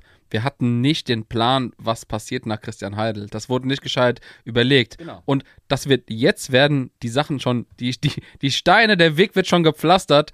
Der dass man, Weg. dass man nur noch abbiegen muss, wenn der Tag der Tage irgendwann mal kommt und Christian Heidel sagt, er zieht sich aus dem Verein zurück, in welcher Form auch immer. Ob er dann irgendwann in 100 Jahren nochmal als Präsident gewählt wird, wer weiß. Aber ich sag nur, ähm, wenn du jetzt einen Nico Bungert hast, der Vereinsbotschafter ist, so eine Position überhaupt zu schaffen, das ist ja im Grunde das, was jeder irgendwie mal so ein bisschen gemacht hat. Aber ein bisschen üben muss er noch, ne? In der, in der. Halbzeit Ah, ja. sagen, in der Halbzeit sagen, ist für mich kein Elfmeter. Und am nächsten Tag im Doppelpass, das ist ein Elfer, das ist definitiv ein Elfmeter. Ja, der wurde nochmal eingenordet. Dafür Genau. ist Christian Heidel ja auch im Verein. Also er sagt so, also Nico, mm, mm, so nicht. So kannst du das nicht sagen. Aber ich finde, für mich kumuliert auch diese ganze Situation darin, dass zum Beispiel am Dienstagabend meine Eltern, die Nationalliga-Fußball gucken und auch sonst in 05 interessiert sind, aber die haben das Spiel gegen die Hertha geguckt. Komplett. Und Unter der Woche. unter der Woche. Und mir als Fan hat es halt das Herz gebrochen, dass ich sagen musste, zugunsten meiner Lieben, die ich an Weihnachten sehen möchte, kann ich nicht ins Stadion gehen. Aber deswegen vielleicht auch nochmal an euch die Frage und der kurze Ausblick. Wie werdet ihr das handhaben im nächsten Jahr? Das ist eine sehr gute Frage und äh, 100% im Klaren bin ich mir darüber nicht. Wenn ich jetzt mir die Aussagen von den Leuten anhöre, wie es aktuell im Stadion ist, weil wir hatten ja Leute aus unserem Freundeskreis, die da waren bei diesem Spiel, bin ich sehr stark ins Überlegen gekommen, ob ich es nicht wieder mache, weil mittlerweile bin ich einer von denjenigen, die auch geboostert sind. Ähm, ich fühle mich verhältnismäßig sicher. So eine Massenveranstaltung mit 10.000 Leuten, wie auch immer, habe ich natürlich jetzt trotzdem noch nicht besucht, auch wenn ich schon mal auf dem Weihnachtsmarkt war, was ja wieder so ein Punkt ist, das ist wesentlich unkontrollierter als zum Beispiel im Stadion. Ich habe das Gefühl, im Stadion bin ich sicherer als auf dem Weihnachtsmarkt. Ja, stimmt schon. Also bei mir ist halt wirklich nur der Punkt, ich möchte meine Lieben schützen und ich möchte gerne mit meinen Genau. Lieben zu Weihnachten äh, zusammenkommen können. Das ist für mich der einzige Punkt. Ich glaube, ich werde in den, im nächsten Jahr dann auch wieder ins Stadion gehen. Ähm, ja, so mehr, mehr, die Versuchung ist sehr groß, um es kurz zu machen. Genau, und wir machen jetzt noch einen, einen kurzen Einwurf von der Seite äh, zum Thema Corona und dann gucken wir, was eigentlich nächstes Jahr passieren muss. Spritze rein in die Arschbacke. Tut dann kurz weh und wirkt dann. Spritze rein in die Arschbacke. Spritze rein in die Arschbacke. Spritze rein in die Arschbacke. Spritze rein in die Arschbacke. In die Arschbacke. In die Arschbacke. In die Arschbacke. Spritze rein in die Arschbacke. So, wer von euch lässt bei der nächsten Impfung die Hose runter? Ich hatte mir schon so einen schönen Satz überlegt. Jetzt krätschst du einfach rein. Ich wollte sagen, Bene, du hast eben schon die Metapher des Wegs gebraucht. Jetzt gehen wir den Weg doch noch ein Stückchen weiter Richtung 2022. Und nachdem wir jetzt ausführlich über das Kalenderjahr 2021 gesprochen haben und über die Hinrunde der Saison 21-22, meine Frage an euch. Was erwartet uns in der Rückrunde? Was muss sich vielleicht auch noch ändern? Oder was müssen wir beibehalten? Ich glaube, eine entscheidende Veränderung ist ja schon getroffen worden, indem man den Kader verkleinert hat, beispielsweise. Und zwar nicht nur bei den Profis, sondern auch bei der U23 bewusst auf einen kleineren Kader setzt, weil man dann sagt, und ich glaube, das ist vielleicht auch schon ähm, eine Lehre, die man aus der Corona-Zeit gezogen hat, weil Jugendspieler nicht spielen konnten und ähm, da macht ein halbes Jahr nicht Fußballspielen eine ganze Menge aus in der Entwicklung. Dass man sagt, weniger Spieler, dafür mehr garantierte Einsatzzeit, das macht in den unteren Mannschaften auf jeden Fall Sinn. Bei den Profis sehe ich es etwas kritischer. Ähm, Christian Heidel sieht das als ein Merkmal eines guten Trainers, dass er mit einem kleinen Kader umgehen kann. Das ist richtig. Ähm, ich glaube aber schon, dass man vielleicht punktuell ergänzen müsste. Wir wissen nicht, wie es um Adern steht. Wir hoffen, dass er äh, sehr, sehr schnell zurückkommt. Man muss aber fairerweise dazu sagen, er war keine größere Verstärkung auf dem Platz. Was das äh, sozialtechnisch in der Kabine auslöst, können wir gar nicht beurteilen. Ähm, aber für mich muss da noch etwas her. Und ja, also vielleicht muss man auch gucken, wenn ein Außenverteidiger bei uns ausfallen würde, würde es dahinter vermutlich etwas Lichte. Schon. Also ich ähm, sehe da jetzt insofern auf jeden Fall ein Problem, wenn Anderson Lukuki nicht nach der Winterpause fit ist. Also der ist ja im Moment noch verletzt. Also der wäre auf jeden Fall ein Backup. Wir haben noch Prosi. Es ist, äh, Möglichkeiten sind da. Sie sind nicht brillant. Ja, Lukoki muss Aber halt drei, drei für zwei. Drei Verteidiger für zwei Positionen. Ja. Da muss nur einer ausfallen und schon kannst du zum Beispiel nach einem Frankfurt-Spiel oder mitten in einem Frankfurt-Spiel, wo sich ein Silvan Wittmer komplett verausgabt hat auf der Seite, weil er gegen Kostic spielen musste, weil er so viel gerast ist und so viel Kilometer gemacht hat, dann kannst du dann keinen mehr wechseln. Oder du musst halt zum Beispiel, wie gegen Dortmund, Niklas Tauer da spielen lassen, der positionsfremd ist. Ja, So, aber trotzdem, eigentlich musst, musst du ja dazu sagen, dass diese Außenverteidigerposition halt auch so anspruchsvoll ist. Du hast es jetzt gerade angeführt, dass du halt auch eine gewisse Qualität brauchst. Und die bringt jetzt gerade Anderson Lukoki zum Beispiel nicht mit. Das müssen wir auch so klar sagen. Auch eine klare Lehre aus den ersten Spielen. Da wurde er verstärkt eingesetzt. Er hat zwar aufgrund seiner Verletzung, aber die Leistung in Dortmund war für mich schon eklatant, die, diesen Positionskampf erstmal verloren. So, Aaron ist da gesetzt. Das, wenn der jetzt noch ein bisschen torgefährlicher wird, ähm, wird es wirklich schwer für Anderson Lukoki. Anderson Lukoki muss sich erstmal auf konstantes Bundesliganiveau schrauben. Dann haben wir überhaupt wirklich Ersatz auf der Position. Stand jetzt können wir die Position zwar mit Spielern auffüllen, aber nicht qualitativ. was man bei Aaron auch dazu sehen muss, ich äh, bin mir nicht 100% sicher, wie, wie lange der noch Vertrag hat. Ich glaube sogar nach der Saison äh, ist der entweder 2022 oder 2023 ähm, äh, läuft der Vertrag aus. Also da kann man sich, wenn man sagt, okay, zum Beispiel ein Brosi hört vielleicht auch nach der Saison auf. Ich weiß nicht, wie viele Jahre er noch auf dem Niveau trainieren kann, weil aktuell als punktueller Einwechselspieler auf beiden Seiten ist er ja Gold wert für uns. Aber wenn man sagt, okay, wir haben einen Jonathan Meyer noch, der gerade ausgeliehen ist, der Gabriel. Äh, Gabriel, der auch ausgeliehen ist, ähm, macht es vielleicht Sinn, einen variablen Spieler noch zu holen, der auf beiden Seiten einsetzbar ist, ähm, quasi äh, der ans Team herangeführt werden kann. Ja, du musst halt natürlich auch gucken, Aaron ist Linksfuß auf der linken Seite, das ist ein riesiges Fund. Also äh, Brosi könnte die Seite nur invasiv in interpretieren, das heißt, indem er ins Zentrum zieht. Das ist eigentlich nicht der Plan, wie wir spielen wollen. Ähm, von daher musst du schon gucken, dass du einen Spieler holst, nicht unbedingt der polyvalent auf beiden Seiten einsetzbar ist, sondern, weil dann könnte er auch eher Ansprüche formulieren, sondern eher einen Ergänzungsspieler holt, äh, holst, der punktuell dich wirklich weiterbringt. Also das wäre, glaube ich, wichtiger. Und ich bin wirklich gespannt auf äh, Jonathan Meyer, der eine sehr gute Entwicklung in der dritten Liga gemacht hat, der jetzt eine gute Entwicklung in der zweiten Liga vollzieht. Gucken, ähm, ob es dann für die erste Liga reicht. Ergänzungsmäßig würde das von der Entwicklung bei ihm zumindest Sinn machen. sehe ich auch ganz genauso, wo wir so ein bisschen Positionskampf meiner Meinung nach auch eröffnet haben, ist im zentralen Mittelfeld, weil Chor ist noch verletzt, Stachy spielt super und ich frage mich wirklich, was passiert, wenn Dominik Chor zurückkommt. Wird Stach dann wieder in die zweite Reihe rücken? Das glaube ich nicht. Ähm, ich glaube eher, Leo Barrero wird ähm, seinen Platz räumen müssen. Dafür sind seine Leistungen jetzt auch schon. Er hatte jetzt ein, zwei gute Spiele, aber insgesamt war das von ihm keine gute Hinrunde. Das muss man, glaube ich, so hart festhalten und schon gar nicht auf der 6, also maximal als Achter. Und ähm, da sehe ich Stachy trotz alledem stärker als ihn. Und da kommt ein Stöger hinten dran, der, Entschuldigung, für mich momentan auch definitiv ein Kandidat für die Startelf ist. Zumal wir ja jetzt auch noch sehen müssen, das wäre vielleicht eine Möglichkeit für Bo mal ein bisschen äh, Positionskampf, äh, wie du es eben gesagt hast, oder mehr Bewegung auch in die Startelf zu bringen, weil wir haben ja eigentlich eine lange Zeit Lee und Janga gehabt, die sehr viel gespielt haben mit einem Chor oder einem Barrero auf der 6, äh, mit Stach zum Beispiel nicht auf der 6. Ähm, aber jetzt ist die Frage, okay, wenn wir sagen zum Beispiel, wir haben einen Stöger, wir haben Lee und Janga, kann man dann natürlich individuell für ein Spiel sagen, okay, wir brauchen jetzt vielleicht einen etwas offensiveren. Dann nimmt man eher einen Lee, der so eine Art hängende Spitze irgendwie interpretiert als Achter. Irgendwie äh, taktisch kenne ich mich da nicht genug aus. Aber wo man sagt, okay, wir haben jetzt so viele Leute, die eigentlich auf dem Niveau spielen können, ähm, ist dann vielleicht auch ein Stach gesetzt oder bringt man auch mal Stach äh, nicht und hat dann wieder Janga und Lee oder Janga und Stöger oder so? Wir reden jetzt gerade über die Achter, aber eigentlich merken wir, dass wir ein kleines Vakuum auf der Sechs haben, Mhm. ähm, ähm, weil wir zwei Spieler haben, die, die diese Position spielen können. Ich zähle Leo Barrero explizit nicht dazu, dafür ist er am Ball mir nicht sicher genug.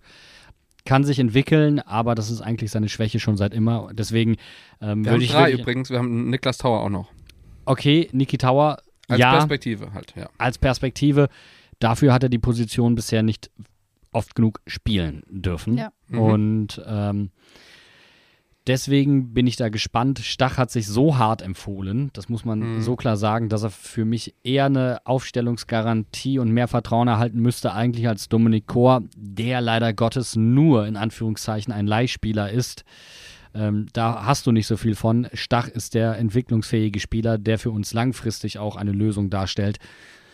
Hm, vielleicht musst du auch da schon denken, Chor wird wahrscheinlich nicht bleiben. Er wird sich nicht hinten anstellen.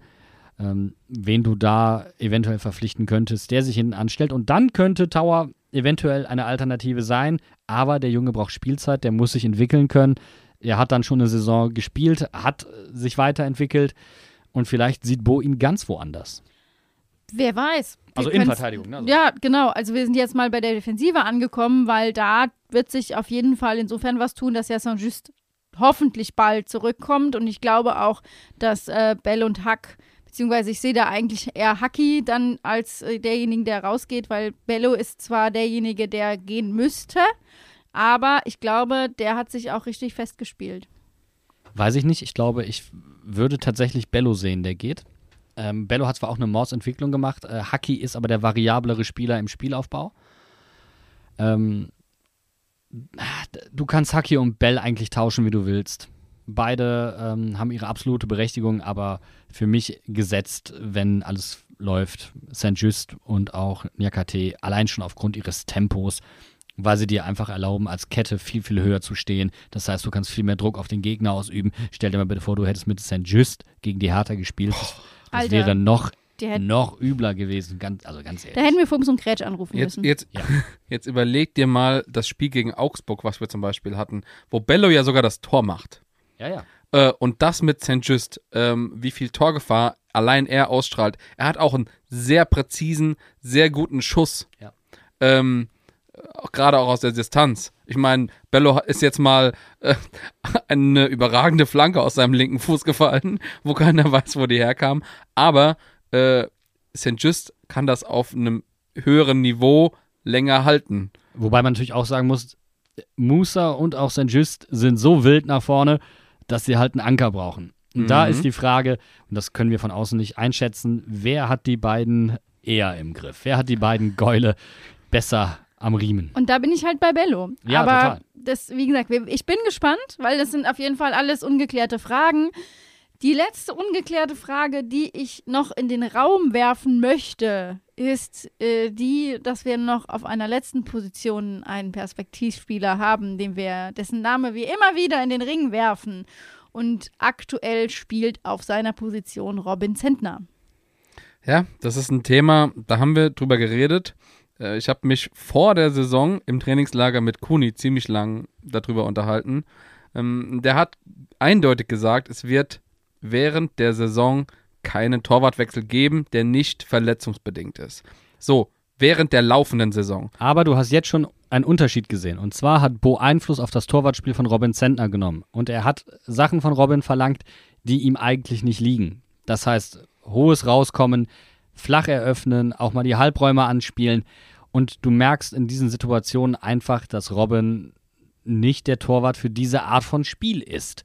Und dass das zu einer gewissen Verunsicherung beigetragen hat. Das hat nicht, und das finde ich immer auch wieder scharf, ähm, zu sagen, wir hätten irgendeine Antipathie gegen Robin. Nein, das ist einfach nicht so. Aber aus spieltechnischer Sicht macht es einfach viel mehr Sinn, Finn Damen aufzustellen. Und wir haben noch nicht darüber gesprochen, dass er U21 Europameister ist, 23 Jahre bereits alt ist und aus Sportmanager-Sicht sein Wert auf der, auf der Bank nicht steigt. Und ein Torwart, der viel mitspielt, der, der braucht das Vertrauen. Und wenn er das Vertrauen nicht bekommt und auch nicht die Spielpraxis bekommt, wird er nicht besser. Und mit 23 nicht besser zu werden oder nicht seinen Peak erreicht zu haben, ist kritisch und schwer. Vor allen Dingen, weil Lasse Ries gegen Groß Asbach jetzt zum Beispiel wieder ein Mordsspiel abgeliefert hat. Weil der kommt mit 20 hinten dran.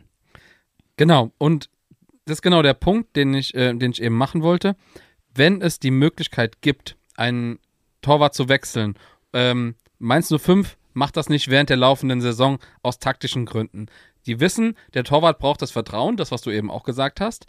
Ähm, und das funktioniert nicht mitten in der Saison auf einer, wie gesagt, auf einer taktischen Ebene. So, aber das heißt, wir haben jetzt einen Cut. Wir haben was drei Wochen ungefähr Pause. Es ist ein Trainingslager, wahrscheinlich wieder irgendwo in Spanien geplant, wenigstens ein kurzes. Und da besteht für mich die Möglichkeit, die allerstärkste Möglichkeit, dass wir einen Torwartwechsel sehen, ist jetzt über Weihnachten. Ja. bin ich voll und ganz dabei und deswegen habe ich die Frage jetzt auch nochmal auf den Tisch gepackt, weil ich natürlich dieses Statement von Kuni auch noch im Ohr hatte und ich das auch sehe, dass man sagt, unter der Saison den Torwart zu wechseln während des laufenden Spielbetriebs, das verursacht auch nur Fragen, die du einfach nicht brauchst. Das, ich, äh, Warum, das, das, das ist, ist, warum verursacht das Fragen, die man nicht braucht? Inwiefern verursacht das mehr Fragen als auf jeder anderen Position? Das leuchtet mir einfach nicht ein. Das haben wir allein schon daran gesehen, dass wir uns mit der Frage auseinandergesetzt haben, welcher Torwart für Mainz 05 die, der richtige wäre. Und die Antwort war ganz klar, obwohl alle Statistiken gegen Robin Zentner sprechen, nimmt man Robin Zentner als ersten Torwart, auch weil er für die Mannschaft so wichtig ist. Und du kannst mir nicht erklären, dass unter der Saison, in der Hinrunde, wo du eigentlich ganz gut spielst, dass du da sagst, du wechselst den Torwart und eröffnest damit ein Feld der Diskussionen, was Robin in dem Fall nicht gerecht wird, was aber auch Finns Position zum Beispiel auch schwächt. Und das, das, wenn du jetzt sagst, du fährst in ein Trainingslager, du guckst dir die Trainingsleistungen an, du guckst dir an, beide Torhüter im Vergleich, die müssen beide liefern, und du dann sagst, Finn Dahm ist der richtige Mann, alles gut. Ja, nee, aber was anderes, also was anderes ist ja eh nicht intendiert. Also da stimme ich ja total zu, dass du das nicht einfach zwischendurch machen kannst. Das ist klar. Aber in der Winterpause, warum sollte das nicht gehen? Generell finde ich es etwas komisch, diese, diese komplette Überhöhung der Torwartposition als einzige unantastbare Position, die nur an einem Spieler besetzt werden kann. Das ist für mich absolut outdated. Absolut.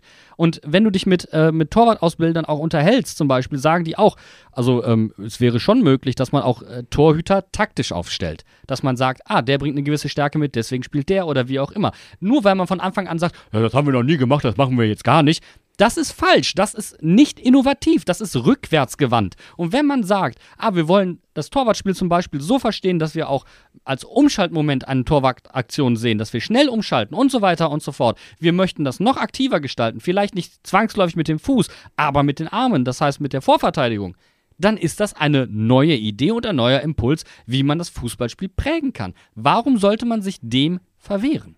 Es ist, ähm, das ist eine sehr gute Frage, aber du hast das schon relativ gut beschrieben.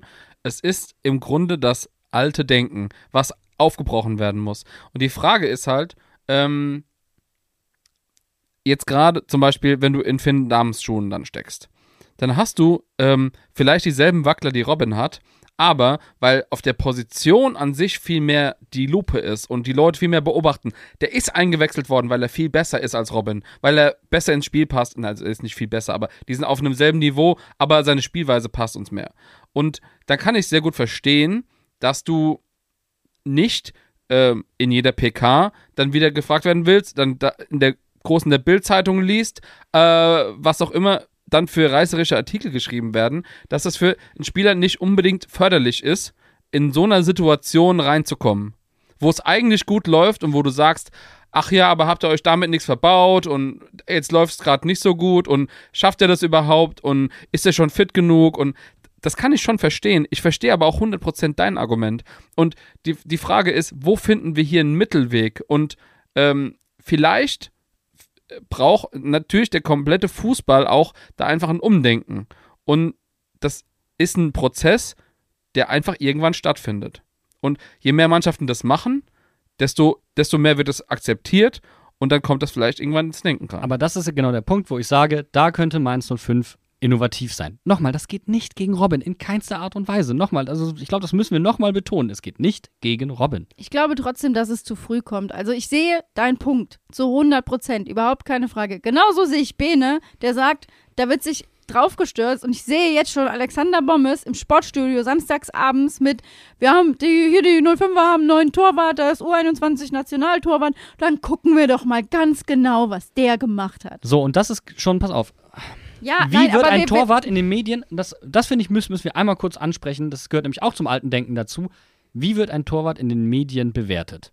Wie viele Spiele mit der weißen Weste hat er? So, das ist alles.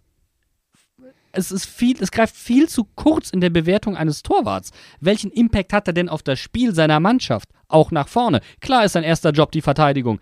Aber, dass Robin Zentner zum Beispiel viele weiße Westen hat, zeigt nicht, wie viele Wackler er tatsächlich hatte, wie viele Großchancen die Verteidiger zum Teil löschen mussten. Das sind alles Situationen, die du nicht drin hast. Und was das eventuell mit einer Mannschaft macht, das kannst du statistisch eben nicht ähm, darstellen. Das ist wie im Football, wo jahrelang die Diskussion ist, zählen Siege als Quarterback-Statistik? Ja. Wenn die Mannschaft gewonnen hat, ist das jetzt ein, gutes Zeichen, dass der Quarterback war? Vielleicht war auch die Defense viel besser. Ja, oder dein Laufspiel war Oder- einfach wirklich Genau. sehr, sehr gut. Genau. Und es ist halt, ja, es ist halt einfach eine Philosophiefrage. Und ich habe das Gefühl, wie gesagt, wir brauchen da einfach ein Umdenken und ähm, Also nicht zwangsläufig bei. Mainz 05, aber insgesamt im Fußball Ja, einfach. aber, aber wie gesagt, auch, wie gesagt, wenn man sich mit Kuni unterhält, dann sagt er auch erstmal, nee, machen wir nicht. genau. Ich finde, philosophische Fragen sind Fragen, die man sich in der Winterpause auf der Zunge zergehen lassen kann, an denen man sich richtig, richtig das Hirn zermartert, so wie wir das jetzt gerade auch in unserer Diskussion angestoßen haben. Und finde ich, ist eigentlich ein guter Zeitpunkt, um nochmal kurz zu sagen, dass wir uns natürlich in diesem Jahr auch bedanken müssen bei allen, die uns auf diesem Podcastweg begleitet haben. Und Unter anderem bei Robin Sentner zum Beispiel. Genau. Zum Beispiel, der dir Rede und Antwort in seinem Auto gestanden hat. Nicht so wie Benny Hofmann, der aus seinem Auto aussteigt und in den laufenden Dreh einfach reinschreit. Das war, das war nicht in Ordnung. Also wir hatten auf jeden Fall dieses Jahr viele goldene Momente und wir möchten allen Danke sagen, mit denen wir dieses Jahr zu tun hatten und zusammengearbeitet haben. Und es war für uns ein sehr turbulentes Jahr, dem wir jetzt hier ja fast zweieinhalb Stunden Podcast gewidmet haben, was auch rekordbrechend ist. Und ich finde, nichts anderes hat dieses Kalenderjahr verdient. Aber das Schöne ist, wir haben uns eigentlich nicht vorgenommen, so lang zu reden. Und dieses Jahr hat uns so viel geboten. Und wir genießen es gerade richtig zu diskutieren. Und das, ihr habt das gerade gesehen, wir haben über die Torwartposition zehn Minuten geredet. Obwohl man die Diskussion wahrscheinlich auch in zwei Minuten hätte haben können. Nein, die hat man nicht. Ach, sorry. Heute ist der, Ta der, der Tag, Zeit und Ort, um das zu tun und wir haben es getan. Und jetzt machen wir was ganz anderes. Wir nehmen nämlich einmal Luft und dann verabschieden wir uns in die Weihnachtstage. Und wir stempeln eure Marken und beschwören unsere Geister und wir holen die Pakete ab und werden Postamtmeister. Wir machen das noch vor Weihnachten und danach machen wir gar nichts mehr. Wir Ja. gehen in die Winterpause. Wir brauchen Ruhe. Wir wollen uns vorbereiten. Und dann starten wir mit dem Beginn der Rückrunde. Ich habe echt keine Worte mehr zu verlieren. Ich bin raus für dieses Jahr. Ich auch. Ich bin einfach fertig. Ha, Leute, danke für dieses Jahr. War geil. Macht euch ein schönes Fest. Ciao. Bleibt gesund. Ade, wasche.